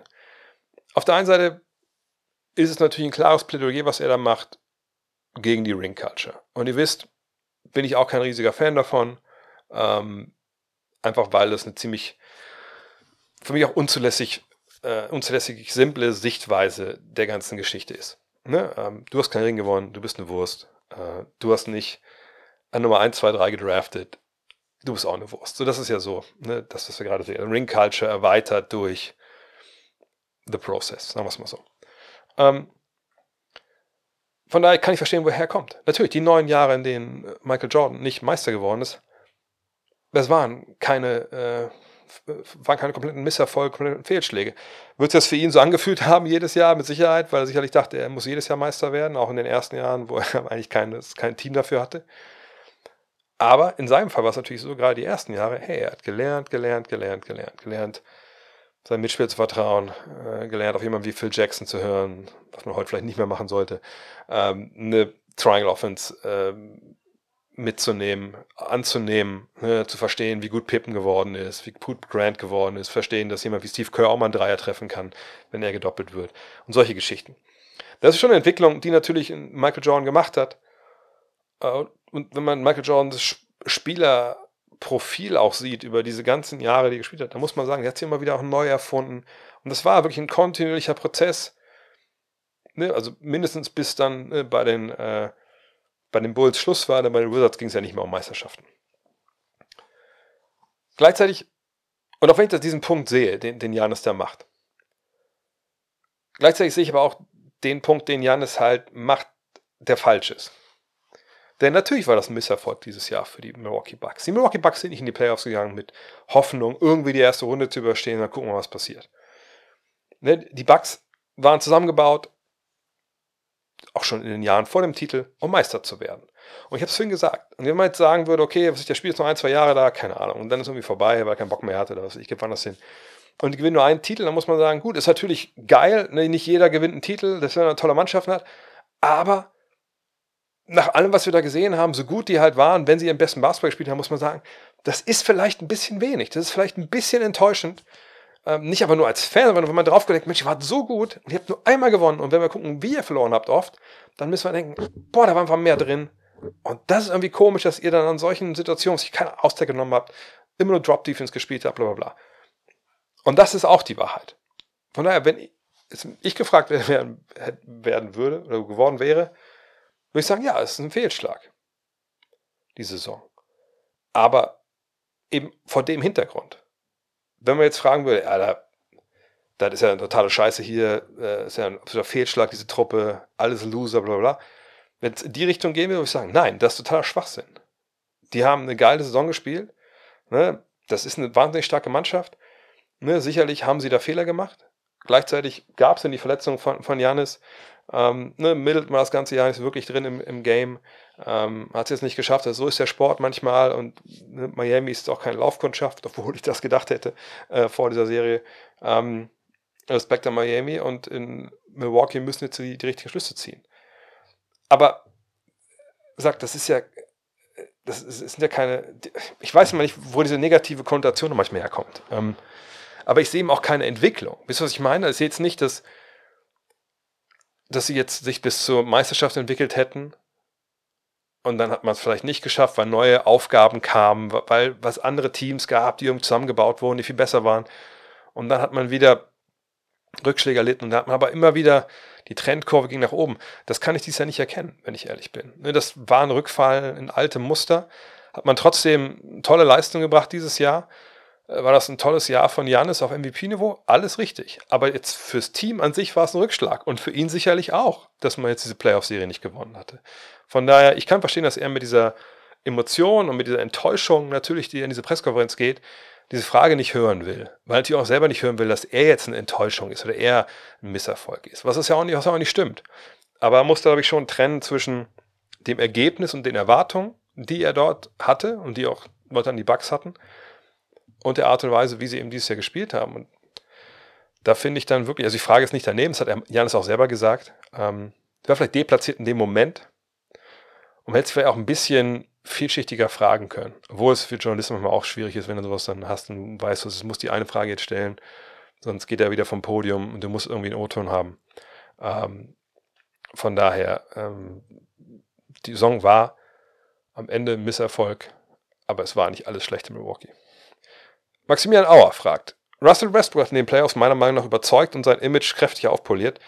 Welche Rolle siehst du für ihn in der Zukunft? Ist er von der Bank nicht etwas verschwendet? Ich sehe eigentlich das Gleiche, was ich die ganze Saison über Russell Westbrook gesagt habe. Und auch wenn ihr euch erinnert und auch über äh, den äh, Schritt jetzt hin, einfach einmal kurz äh, rumlaufen in Crypto.com in die andere Kabine von den Lakers zu den Clippers. Ich habe gesagt, hey, wenn der da hingeht und die sind alle fit, geiler Neuzugang, ne, ich würde ihn nicht starten lassen, ich würde für die Bank kommen lassen mit der zweiten Fünf, Vollgas, Basketball, eventuell mit einem der beiden Stars, aber auch gerne mit den anderen, mit den Rollenspielern, weil die halt dann von ihm die Lücken gerissen bekommen, dann können die ihre Dreier werfen etc. Und genauso war es ja in den Playoffs. Also nicht genauso, weil er ist ja gestartet im Endeffekt, ähm, aber er hatte einfach da, was ich auch mal sage, er gibt dir immer 180 Prozent, Vollgas Basketball, will jedes Spiel spielen, hat immer Bock, will ballern. Gibt er dir manchmal einfach auch hanebüchene Entscheidungen? Naja, klar, aber das haben wir auch schon in der regulären Saison gesehen, als Louis irgendwann nicht mehr in den vierten Viertel eingesetzt hat. Das hätte alles funktioniert, glaube ich. Also nicht, dass sie jetzt unbedingt Meister geworden wären, aber wenn jetzt Kawhi und Paul George dabei gewesen wären, glaube ich, hätten sie auch die Suns geschlagen. Ähm, und da aber, wären aber auch die Zahlen von Westbrook nicht so fulminant gewesen, aber er hätte trotzdem einen positiven Beitrag geleistet. Da bin ich überzeugt von. Von daher, für mich hat sich nicht unbedingt was geändert jetzt, weil er hat nicht die Schwächen, die er vorher bei den Lakers gezeigt hat, auf einmal auf magische Art und Weise so spät in seiner Karriere jetzt einfach alle ausgemerzt und wir sagen, Gott, das ist ein ganz anderer Basketballer als in, in, in Gold-Lila. Was ist da passiert? Was hat er aus der Cloud downgeloadet in seinen Basketballhirn, dass er jetzt so spielt? Das war nicht so. Er hat ein Team gehabt, was für ihn quasi gebaut war. Ob es früher Oklahoma City war oder zeitlang da in, äh, war das dann, in, in Houston, diese weirde Konstellation, die sie da hatten, wo er dann auch ne, quasi dann ja auch mit seinen Shootern da spielen durfte und so. Dass er das kann, das dürfte eigentlich für keine Überraschung gewesen sein. Was passiert ist, meiner Meinung nach, ist, dass durch die exponierte Stellung, die er bei den Lakers hatte und die Tatsache, dass einfach da nicht lief und da kranke Fehler passiert sind, das hat dazu geführt, dass da einfach so viel Westbrook-Slender äh, in der Welt war. Also wirklich überall. Ne? Wirklich über Leute da aus New York, äh, aus LA, auch Journalisten und so, Spieler ja stellenweise auch, ähm, Meme-Fabriken, ne? Ja, es war ja stellenweise, wenn wir ehrlich sind, Anfang der Saison war das ja ein Volkssport in der, in der Basketballwelt, über Russell Westbrook zu lästern. Und nochmal, natürlich hat er Fehler gemacht. Aber das konnte auch niemand überraschen. Also selbst in Oklahoma City zu den besten Zeiten war klar, in der Crunch-Time den auf dem Feld zu stehen zu haben, da hast du vielleicht eine Wette laufen, aber nicht auf die Oklahoma City Thunder. So, und selbst das ist überspitzt. Natürlich hat er auch stellenweise Crunch-Time abgeliefert, aber es gab eben oft diese Probleme, auch gerade durch sein Spiel, was ja auch beschränkt war, weil er eben nicht den Dreier wirklich so nachhaltig oft im Repertoire hatte. Ähm, und sagt, das wurde am Anfang des Jahres einfach so mega aufgeblasen. Und das ist dann natürlich auch bei vielen Fans einfach hängen geblieben, die vielleicht auch gar nicht so viel auf die Lakers geschaut haben und nur die Highlights oder Lowlights gesehen haben. Ah, aber, sorry. Aber am Ende des Tages ist das jemand, der weiß, wo der Korb hängt und wie man den Ball da reinwirft. Und äh, für mich hat sich in seinem Status nichts geändert. Mag das bei einigen Entscheidern vielleicht irgendwie anders sein jetzt? Mhm. Die sich mal überlegen, oh, können, wir, können wir verpflichten im Sommer? Mag sein. Aber solche Geschichten, also solche Höhenflüge, wie er ihn jetzt hatte, umso mehr man sich von denen entfernt, und wenn man nochmal drauf schaut, auf ein bisschen Abstand, umso normaler werden die oft. Und das dürfte in seinem Fall auch so sein. Für mich, für mich, ganz ehrlich, ich würde mir wünschen, und ich glaube, es wäre eine sehr, sehr gute Situation für ihn, wenn er in LA bleibt. Also wirklich für beide Seiten. Warum? Wenn Leonard und George spielfähig sind nächstes Jahr, also von Anfang an auch nicht direkt irgendwie, keine Ahnung, die ersten zwei Monate verpassen. Man geht rein, man hat diese zwei All-Stars plus Westbrook. Plus man hält irgendwie so die Jungs, die man da jetzt noch, äh, da ist dies Jahr zugeholt hat, halbwegs, dass man einfach diese Tiefe der Mannschaft weiterhin hat. Da kann man Load Management betreiben, aktives Load Management, indem man einfach wirklich diese, so eine Bench-Unit halt hinstellt mit Westbrook, wo dann auch vielleicht George und Leonard beide nicht auf dem Feld stehen müssen. Ne? Und dann kann man einfach das alles, glaube ich, ein bisschen besser steuern. Lässt man mal Westbrook mit einem von den beiden spielen, die dann auch nicht jedes Mal den Ball in der Hand haben müssen, die auch mal eine Ecke chillen können, mal einfach nur mal einen Dreier nehmen. So, ne? Das sind alles Sachen, glaube ich, die funktionieren. Chip on his shoulder hat das sowieso immer. Gerade wenn es dann nächstes Jahr auch vielleicht gegen die Lakers wieder gehen sollte, ein paar Mal. Äh, von daher holt den. Behaltet den, wenn das mit dem Coach alles passt, natürlich. Ähm, ne? Und dann sind, glaube ich, ich will nicht sagen, alle zufrieden, alle Probleme sind weg. Aber da kann man auf jeden Fall ähm, nächstes Jahr angreifen. Also je nachdem, wie das bei den Clippers so läuft, mit dem Clippers-Fluch etc. Marisa fragt, oder Mariza, was können die Cavaliers in der Offseason machen? Zwei kleinere Guards, die defensiv sehr angreifbar sind und Mobley mit fast null offensiven Output, also in der Serie jetzt gegen die Knicks wahrscheinlich.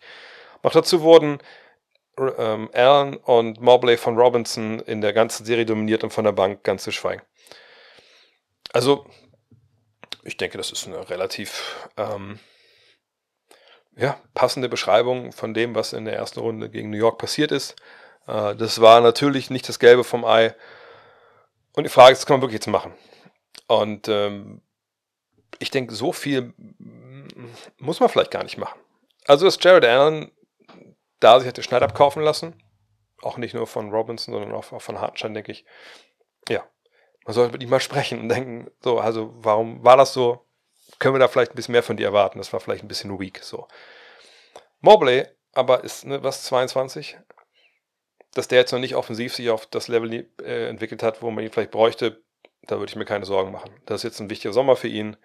Vielleicht gar nicht schlecht, dass er ein bisschen länger ist, der Sommer, äh, wo er natürlich an seiner Offensive arbeiten muss. Defensiv ist er ja über jeden Zweifel haben. Ähm, aber bei dem Talent, den der Junge hat, würde ich, das würde ich mir nicht, nicht unbedingt, würde ich mich nicht, nicht stressen. Wichtig sind natürlich die Flügelpositionen. Ne? Wir sagen seit Jahren, ey, jedes Team braucht 3D, 3D, 3D und am besten Playmaking 3D. Jeder will solche Spieler haben. Und wen haben die Cavs? Isaac Okoro, äh, Chedi Osman, Dean Wade, Sam Merrill. So, und Karis LeVert, der jetzt Free Agent ist. Ähm, von daher, ich würde gucken, was irgendwie auf dem Markt auf dem Flügel zu haben ist. Ich weiß ja gesagt nicht, welche, welche Namen da jetzt rumschwören. Äh, ich würde gucken, dass ich da irgendwie, natürlich hoffen, dass so Coral sich entwickelt. Ich meine, das ist aus 23. Äh, Außer hat einen nicht garantierten Vertrag mit 6,7 Millionen. Ich bin, war irgendwie immer jemand, der dachte, der macht nochmal einen extra Schritt, hat jetzt nicht gemacht. Das ist aber eine solide Option, sollte aber nicht unbedingt ein Starter sein. Ähm, von daher kann man den gerne halten. Ähm, Ricky Rubio, gut, ist natürlich jemand, der jetzt, jetzt nicht super funktioniert hat, der hat noch zwei Jahre Vertrag du brauchst Hilfe auf dem Flügel. Du musst darauf setzen, dass sich äh, Mobley entwickelt, genau wie sich Garland entwickeln muss, natürlich noch. Ähm, Mitchell ist, ist so, wie er ist, also die auch in seiner Prime gerade. Das war jetzt ein denkbar schlechtes Matchup und sie haben es denkbar schlecht gemacht. Ähm, aber Überreaktionen, glaube ich, würden da jetzt auch nicht, nicht zielführend sein, sondern ähm, Flügel gucken, dass man das Aufpolster trägt. Das ist jetzt die allererste Bürgerpflicht dort. Ähm, Kobe Altman, warten wir ab, was, was da drin ist. Und sie haben ein bisschen Cap Space. Ne? Sie haben 127 Millionen äh, stehen auf der Liste. Wie gesagt, da sind auch die 6, sagen wir 7 Millionen von, von Osman mit drin. Und die 2 Millionen für Merrill. Also wenn man die noch vielleicht wirklich, wenn man die, obwohl Osman würde ich behalten wollen. Mal gucken, mal gucken, was sie machen können. Ähm, wenn es irgendwie einen Trade geben könnte, dann würde ich davon ausgehen, dass es wahrscheinlich, wenn dann Allen trifft, dass man denkt, dann spielt Mobley auf der 5 und dann ähm, guckt man, dass man mit Allen irgendwie vielleicht ein, zwei 3D Guards, aber ob das so, äh, 3D Flügel, ob das so machbar ist, weiß ich, ich sag auch nicht. Austria Blue fragt, was denkst du, über die Offseason bei den Warriors bringen? Wird sich da was tun oder bleibt es abermals ruhig? Also erstmal wissen wir natürlich noch gar nicht, wie die Saison der Warriors enden wird. Ähm, von daher denke ich, also bis, bis wir das nicht äh, wissen, äh, verbietet sich es auch irgendwie, da irgendwelche Sachen projizieren zu wollen. Was wir wissen bei den Warriors ist, ist das folgende, ne, dass Draymond Green Free Agent werden kann. 27,6 Millionen verdient er nächstes Jahr, wenn er die Spieloption zieht. Zieht er, zieht er den nicht. Dante DiVincenzo 4,7 Millionen, bin ich mir sicher, dass er die nicht zieht. Ähm, was macht man? Denn dieses Team kostet nächstes Jahr 2000, äh, 212 Millionen oder 211,7 Millionen Dollar. Das ist wahnsinnig viel Kohle. Ähm, aber ich denke, Green Traden ist ehrlich gesagt nicht, äh, nicht realistisch, die Vincenzo zu halten. Mal gucken, ob das, Sinn macht für sie. Das wird natürlich auch wirklich brutal teuer, aber irgendwoher müssen sie ja neue Spieler bekommen dann.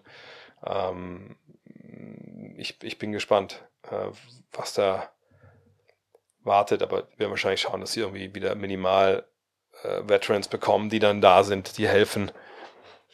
Aber äh, dass die Draymond Green jetzt abgeben, und das ist irgendwie ein großer Trade. Der einzige Trade, der Sinn, das heißt Sinn machen würde. Der einzige Trade, wo ich denke, der könnte irgendwie das Team äh, so verändern, dass man sagt, das ist jetzt keine grundlegende Veränderung, aber es gibt ihm halt eine Spritze in den Arm, wäre ein Trade von Jordan Poole. Eben für sich für zwei Spieler. Aber jetzt mal ganz ehrlich, Jordan Poole gerade noch einen Vertrag unterschrieben. Äh, ne?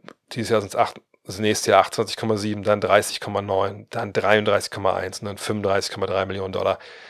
Würde ich, selbst mit einem neuen TV-Vertrag, der dann bald kommt, würde ich sagen, schon eine Menge Geld. Ich wüsste nicht, wer den jetzt für das Geld in sein Team holt. Ähm, zumal er auch eine Versicherung ist natürlich gegen Verletzungen von Curry und Thompson. Nee, ich glaube, das ist more of the same bei Golden State dieses Jahr. Es sei denn, Draymond will unbedingt weg. Timo Weiß, der Vorschlag von Len Werle. Nicht ausgefaulte Spieler haben in Overtime Foul mehr gut. Was hältst du davon? Ja, ich sehe, was hintersteckt, dass man halt dann so Foul Trouble entschärft. Ähm, auf, der anderen, äh, auf der anderen Seite ist es so, naja, wenn jeder ein neues Foul dazu kriegt, das hilft ja eigentlich nur den Spielern, die wirklich in Foul Trouble sind. Also die vier, fünf Fouls haben, sage ich mal. Alle anderen sind ja nicht davon betroffen. Also wenn du drei Fouls hast und du freust dich brutal über das extra Foul, was du bekommst, dann also macht ja keinen Sinn. Du wirst ja nicht in fünf Minuten ausfaulen. Und dann, wenn man jetzt, wenn du in der ersten Overtime einen Foul mehr gibst, dann müsste man in der zweiten Overtime auch nochmal einen Foul mehr geben. Ähm ich, ich weiß nicht, ob das Sinn macht, ehrlich gesagt. Also, keine Ahnung, sagen wir mal, du hast eine Mannschaft, wo, was ich, einer hat vier, einer hat fünf das andere Team hat keinen Foul Trouble. Und dann kriegen die halt mit vier und fünf kriegen einen Foul mehr. Äh, oder sagen wir, kriegen einfach abgezogen, haben die, also dürfen immer nur noch sechs, aber haben dann halt äh, vier und drei Fouls. Fände ich schon einen Wettbewerbsnachteil für das Team, was sich eigentlich das nicht viel gefault hat. Und dann ist der Gegner auf einmal hat dann keinen Foul Trouble mehr. Von daher, ich bin da ehrlich gesagt kein Fan von ich weiß, wir wollen die, die besten spielen sehen und so. Und was mit denen, die ausgefault sind? Also die sind dann wahrscheinlich davon nicht, nicht betroffen, aber nee, ich, ich finde solche Regeln eigentlich nicht so gut. Ähm, einfach weil sie auch ein Team dann eigentlich belohnen, vielleicht eventuell, das eigentlich ja dann keine Leistung gebracht hat. Christian Vogel fragt, ist Steven Silas nicht die ärmste Sau? Seinen Job angetreten als Trainer eines Contenders, also Favoriten noch mit James Harden, jetzt zwei Jahre Umbruch und Tanking, dafür dann gefeuert werden ja, aber wie gesagt, wenn man gehört hat, wie das abging, dann kann man vielleicht auch froh sein, wenn er da jetzt raus ist. Ähm, wird es wahrscheinlich wieder hoch dienen müssen über irgendwie einen Co-Trainer-Job. Ist natürlich bitter, man, weil er war ja auch ein sehr, sehr gefragter Co-Trainer. Da willst du ja nicht zu einem Job gehen, wo du überzeugst und dann bist du Head Coach erstmal. Wenn du es einmal geschafft hast, in eine Head Coach-Riege einzubrechen, du hast irgendwie halbwegs, musst nicht mal Meister werden, du hast aber eine positive Bilanz, machst einen guten Job, dann hast du auch ein paar Jobs, ein paar Jahre als, als Head Coach, aber jetzt fängt er quasi wieder bei Null an. Von daher, ja, ist nicht gut gelaufen. Tassilo fragt, sollten die Nets nicht eventuell versuchen, Carl Anthony Towns zu bekommen? Wäre doch als Fit gar nicht verkehrt. Neben Michael Bridges könnte man auch um die Playoffs äh, äh, und mindestens Play-ins mitspielen nächste Saison. Wäre ein Trade von Towns realistisch zu den Nets? Wie findest du die Idee, Towns nach, nach Brooklyn? Die Idee ist sicherlich gut. Ich wüsste halt nur nicht, warum oder wie man das genau machen sollte. Ne, dann, also wenn, vor allem wenn Michael Bridges nicht involviert ist, dann äh, ja, dann würden wir sich über Cameron Johnson reden, wahrscheinlich über einen Sign and Trade von Cameron Johnson. Aber wen, wen packst du noch dazu? Ähm, ich glaube ehrlich gesagt nicht, dass. Also ich habe halt von Towns auch nicht so viel, dass ich denke, jetzt Towns wäre dann der Superstar an der Seite von Bridges, der dann alles da, da verändert. Ähm, Zumal man eventuell ja dann auch das gleiche Problem hätte wie in Minnesota. Ich meine, klar kannst du Nick Claxton auf die Bank setzen und, und Towns startet, aber beide zusammen, da hast du ja das gleiche wie, ne, wie in Minnesota. Nee, ich glaube, ich gesagt, in einem Vakuum, klar, shootender Big Man, Five out, aber ich, ach, sie müssen ja auch einiges abgeben dafür. Ich glaube nicht, dass das realistisch ist, ehrlich gesagt. Obwohl natürlich auf Seiten der Timberwolves, wenn du da ein paar äh, Dreier und Defense spielende Flügel bekommst, alles super. Aber ich sehe das nicht realistisch, dass sie ihn traden. Irgendwas dünkt mir, dass sie eher Gobert traden und sagen, gut, dann haben wir da jetzt halt bei dem Trade, äh, wenn wir das beides aufwiegen, was wir für ihn bekommen haben, was wir für ihn abgegeben haben, aber ein Minusgeschäft gemacht. Aber wir geben nicht mit Townsend einen eventuellen Abo-Orts ab. Hm. Hm. Boah, da waren einige, hm, einige Kaffeekrümel noch also auch noch entkoffiniert. Boah, egal. Alter, was ist denn für ein Filter gewesen? Just Mark fragt, ist es möglich, bei einem Sign Trade auch weitere Spieler zu involvieren? Also könnte Dallas zum Beispiel äh, Christian Wood unter Vertrag nehmen und mit TH, mit THT, was gesagt, mit THJ, also Tim Hardaway Jr., zusammen gegen Gobert traden. Passende Gehälter in den Beispielen außen vor oder geht es nur eins gegen einen Spieler gegen plus eventuell Picks? Ähm, ist, in der Theorie geht das keine Frage. Aber es gibt in der Praxis eine Menge ähm, Regeln, die einschränken, was da passieren kann. Ähm, ich würde euch empfehlen, das Ganze heißt CBAFAQ, also cbafaq.com. Wenn man da sucht nach Sign and Immediately Traded, dann kommt man auf die, die, das, das, sind, viele, viele, viele Punkte, das ganze CBA ist da diskutiert. Und dann kommt irgendwann der Punkt, wo erklärt wird, Sign a Trade. Und wie gesagt, es geht in Theorie geht das, aber es gibt dann noch so ähm, viele, und ich will jetzt nicht alle herbeten, also viele, viele extra Regeln, die das dann einschränken stellenweise. Müsst ihr mal drauf gucken. Äh, das ist, äh, wie gesagt, F, FAQ, nee, cbafaq.com. Felix fragt, ich sehe oft vor Spielbeginn oder, frei, oder Freiwürfen, dass Spieler den Ball kurz anfassen wollen. Was soll das bringen? Aberglaube fühlt sich der Spielball so viel anders an als die Bälle zum Aufwärmen. Oder das könnte der Grund sein. vor Spielbeginn möchten wir einfach mal sehen, so wie der Ball auch, ne, erstmal wie er sich anfühlt, klar. Ähm, dann aber auch, wie, wie, wie gut ist der aufgepumpt, wie sehr springt der. Manchmal gibt es Unterschiede. Ähm, zum Beispiel gibt es die alte Story, dass bei den Lakers Magic immer wollte, dass die Bälle richtig prall aufgepumpt sind, damit sie auch schnell zurückkommen, ähm, weil er so einen langen Weg im Dribbling hatte. Ähm, dann gibt es natürlich manchmal, Bälle ist ein bisschen mehr abgespielt, manchmal ist ein bisschen weniger abgespielt. Deswegen passiert das. Und vor Freiwürfen. Freiwürfe sind ja für die meisten Spieler, also weltweit, in, egal welche Liga, in der Regel ein eigenes Ritual, was man sich zusammengestellt hat. Und manche wollen eben vorher den Ball anfassen. Von daher, ja, mehr ist da, glaube ich, gar nicht zu erklären. Sebastian Herrmann. Ich habe eben die Auseinandersetzung bei der Partie zwischen Partizan Belgrad und Real Madrid gesehen. Wie fandest du die Entscheidung der Schiedsrichter, die Partie trotz nur noch 1,45 auf der Uhr abzubrechen? Über die Sperren wird er dann vermutlich im Nachgang entschieden. Also wenn man die Szenen da gesehen hat, ich weiß nicht, ihr habt sicherlich alle schon gesehen, diesen Brawl. Äh, ich hätte jetzt auch nicht verstanden, warum man das weiterspielen lässt, ehrlich gesagt. Ähm, weil, also, das war jetzt ja nicht einfach nur ein bisschen rumgeschubst und einer haut mal ein. Das war ja, wenn man ja schon Jabuselle gesehen hat, das war ja ein Wrestling-Match. Ähm, von daher, ja, abbrechen, vollkommen richtige Entscheidung, finde ich. Wenn so eskaliert, dann äh, macht es auch keinen Sinn, weiter zu spielen. Vor allem, du brauchst ja erstmal auch Ewigkeiten, um erstmal zu schauen, wer mal weiterspielen darf. Ne? Also das, nee, das fand ich richtig.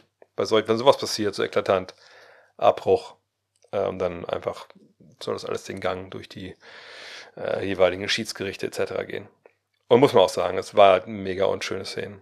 Also richtig, richtig asozial, asozial Juli, Juli da, also Sergio Juli mit der, mit, mit dem Firestarter, sage ich mal, und dann was danach passiert ist. Das war schon ziemlich asozial. Julius Junginger fragt, da ich hauptsächlich europäischen Basketball, BBL Pro A, Euroleague schaue und noch nie ein NBA-Spiel live vor Ort gesehen habe, würde ich dich bitten, die Fanszene und Fankultur der NBA einzuordnen. Gibt es sowas wie Fanclubs, Fanchoreos? Gibt es Fans, die Auswärtsfahrten beschreiten? Ähm, vor dem Hintergrund der langen Distanzen vielleicht schwierig. Lässt es sich in irgendeiner Weise mit europäischen Fach Fanhochkultur wie Belgrad, Kaunas, Fener etc. vergleichen? Kam die Stimmung bei den Kings an vorherige ran. Das kann man schnell machen, das gibt es alles nicht.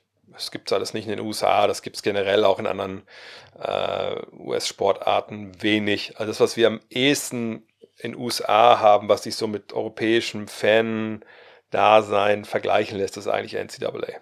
NCAA Basketball. Ähm, allerdings auch da hängen jetzt nicht irgendwelche, wenn irgendwelche Plakate nicht oft hochgehalten, das sind oft nur so, also nicht so wie bei uns, wie kann, ja, äh, hier bei uns gibt es hier die Radkappen und so, also ich VfL, irgendwelche Fangruppen. Das gibt es alles nicht. Ähm, klar gibt es sich bei mir in der NFL, zum Beispiel früher als die Raiders noch in, ähm, äh, in Oakland waren, da gab es so Black Hole, so ein paar Leute, die da verkleidet haben. Oder ich glaube, in Cleveland gibt es den Dog Pound und so. Das, ja, das ist dann schon cool. Aber es gibt ja einfach auch keine, keine Gästefans. Also es gibt ja nichts, was ich hochschaukeln kann. Ne? Also du hast ja eigentlich quasi keine Derbys. Klar, eventuell in New York oder in LA im Basketball. Aber äh, auch, auch da, da, da schaukelt sich eigentlich nicht wirklich was hoch. In, im College ist, ist, es auch ganz ähnlich. Das ist auch nicht, eigentlich nichts passiert. Ähm, von daher, du hast keinen Gäste-Fanblock. Es gibt keinen kein Grund, irgendwie gegen irgendwen Schmähgesänge zu machen. Äh, ist ja auch sehr teuer. Ne? Ähm, Dauerkarten kann sich ja eben nicht, es gibt ja keine, was ich, ich glaube hier in Wolfsburg ist es ja noch super billig. Also hier kann man sich, kann man sich Dauerkarte kaufen mit Linie Unterrang 400, 500 Euro. Ähm, ne, Stehplatz, was kostet Stehplatz für die ganze Saison? Keine Ahnung, 250, glaube ich. Ähm, ne, sowas gibt es ja in den USA nicht. Ne, das ist ein Business, äh, genau wie hier ja auch, aber ne, da drüben, da muss richtig Geld bezahlen dafür, dass du da das ganze Jahr da bleiben, da sein kannst und diese Fan-Choreografien gibt es einfach nicht. Ähm, ich sage aber, weil auch die Distanzen nicht da sind. Ne? Ich sage jetzt nicht, dass Bayern gegen der HSV, äh, das ist keine Distanz. Natürlich ist es auch eine Distanz, aber es ist eben ja nicht so, dass man das ganze Jahr gegen die Bayern spielt. Ne? HSV spielt gegen St. Pauli und das sind natürlich dann zwei Fangruppen aufeinandertreffen, die auch zeigen wollen, ey, wir gehören auch dazu. Äh, und der Penis wird umso länger, umso mehr das eigene Team gewinnt. Ne? Das gibt es in den USA in dem Sinne eigentlich nicht. Wir wären relativ nah dran gewesen jetzt bei, bei Oakland oder bei San Francisco gegen, äh, gegen Sacramento, aber selbst da ist es einfach leider nicht, nicht so. Und ähm, von daher, die Stimmung in Playoffs oder Finals obwohl es ja nicht hin und her geht, ist schon grandios, muss man sagen. Also in den Top 5 Hallen, wo ich war, wo es am lautesten war, gehört immer noch 2001 Spiel 3 Philly zu Hause nach dem 1 zu 1 gegen die Lakers dazu. Was da vor dem Spiel los war, ich saß neben meiner Kollegin Chiara Zanini aus, aus Italien und wir wollten mit uns sprechen, wir wollten einfach reden und es hat einfach nicht funktioniert. Es hat nicht funktioniert, weil es so laut war. Ähm, von daher, äh, das war Wahnsinn. Allerdings habe ich die auch damals in Griechenland gegen Deutschland im Finale 2005 erlebt, äh, in Belgrad. Das war natürlich verrückt. Äh, oder auch, ne, ich weiß nicht, welches Jahr das war. Ich glaube 2005 oder 2006 oder so. Äh, weil das erste Mal Euroleague Final Four in, äh, damals noch in der U2. Ähm, dann war es ja nochmal da. Da hat, glaube ich, ein Jahr, ich glaube, das war das erste, dann auch Olympiakos gegen Panathinaikos gespielt. Das war auch wild, wirklich richtig wild. Ähm, 2008 China gegen USA war in Peking war, war verrückt. Auftaktspiel abends dann quasi für die Chinesen das Auftaktspiel. Ähm, von daher, ja, die Stimmung hier ist natürlich schon wilder und, und, und besser auf jeden Fall und kontinuierlich einfach durch diese Fangruppen besser. Milja fragt, kannst du verraten, wie viele Menschen zuschauen, wenn du kommentierst? Gerne auch Unterschied zwischen der Primetime, eben also am Wochenende ne, früh oder halt auch mitten in der Nacht. Ähm, Nee, kann ich nicht verraten, weil ich es nicht, nicht, weiß. Ich, ich weiß es nicht. Vielleicht mal an dem Stelle mal ein kleiner Ausflug generell auch, weil ich habe so viele Fragen, die ich bekommen habe letzten Tage, ähm, so zum Thema, ey, du kommentierst, äh, warum, warum nicht die Spiele, warum, wie wir gucken zu, wie in der Frage, warum macht ihr nicht dies, warum macht ihr nicht das, wieso läuft das so? Ich, da muss ich eigentlich in der Regel immer sagen, also wenn es sich darum geht, wie wirklich da kommentiert wird, weil da, da könnte ich drüber reden, warum kommentierst du so oder warum, wie bereitest du dich vor oder so, aber wenn ihr jetzt fragt, warum macht die das so? Dann, oder eben so internas, wie, wie, wie sind die Einschaltquoten, dann muss ich eiskalt sagen, und ich meine, die auf YouTube können mir die Augen gucken. Ich habe keine Ahnung. Ich weiß es nicht. Ich weiß es wirklich nicht. Ich kommentiere Spiele. Das heißt, ich mache da hinten diese, diese Kiste an, die hier. Verbinde ich mich äh, über, eine, über ein VPN ähm, mit äh, dem Provider. Ne, dann werde ich mit dem Kollegen, der mit mir kommentiert, wenn wir synchron geschaltet, das Bild zur gleichen Zehntelsekunde sehen. Dann gibt es Soundchecks mit, mit der Firma, die das macht. Und dann halt Leads, da sitzt die Technikzentrale. Und dann äh, wird kommentiert. Und das ist mein Job. Und das mache ich. Und alles andere, ehrlich gesagt, weiß ich nicht. Äh, ich weiß, dass man Anträge stellen muss. Ne? Jetzt so für Playoff-Spiele, dass man die übertragen darf an dem Tag bei der NBA. Aber ob die immer Ja sagen, ob die auch mal Nein sagen und so, ganz ehrlich, das weiß ich ehrlich gesagt nicht. Ich weiß es wirklich nicht. Ähm, ich weiß, dass, die, dass der Vertrag mit der NBA dieses Jahr ausläuft nach der Saison. Dann gibt es neue Rechte, Verhandlungen, neue Rechteperiode, wahrscheinlich wieder drei Jahre, denke ich mal. Das weiß ich alles. Aber diese Fragen, jetzt wie hier, die kann ich ehrlich gesagt einfach nicht beantworten. Weil ich eben, mein Job ist, das Ding anzumachen und dann den verdammt nochmal geilsten Kommentatorenjob zu machen, der irgendwie das Ganze, was ihr hier hört, hergibt. Und alles andere ist dann auch, auch egal, ehrlich gesagt. Aber solche Fragen könnt ihr einfach an at the zone äh, stellen, at the zone help oder so. Vielleicht, vielleicht haben die Kollegen eine Antwort für euch. Äh, ich weiß es ehrlich gesagt nicht. Aber gut. Ein gutes Stichwort, denn heute Nacht kommentiere ich Lakers gegen äh, Grizzlies. Jetzt ist 20.20 Uhr, Full Disclosure. Das heißt, jetzt wird ratzfatz das Ding hier hochgeladen. Ähm, und dann gehe ich ins Bett, damit ich ab 4.30 Uhr für euch ja den fucking besten Job am Mikro machen kann, der irgendwie geht. Von daher, da hoffen wir, ich hören wir uns. Ihr habt das ja gerade kurz vor dem Spiel noch gehört, das würde mich natürlich freuen. Vielleicht habt ihr es auch erst nach dem Spiel gehört, das freut mich genauso sehr. Euch allen ein tolles Playoff-Wochenende. Sonntag 19 Uhr mache ich Auftakt äh, der Serie Heat gegen die Knicks. Vielleicht hören wir uns dann spätestens dann. Würde mich freuen. Bis dahin, euer Arne. Ciao. Hello. Look at this.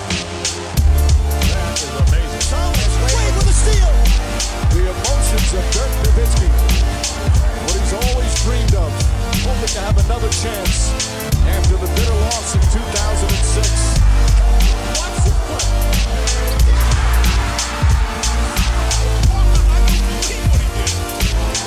That is amazing.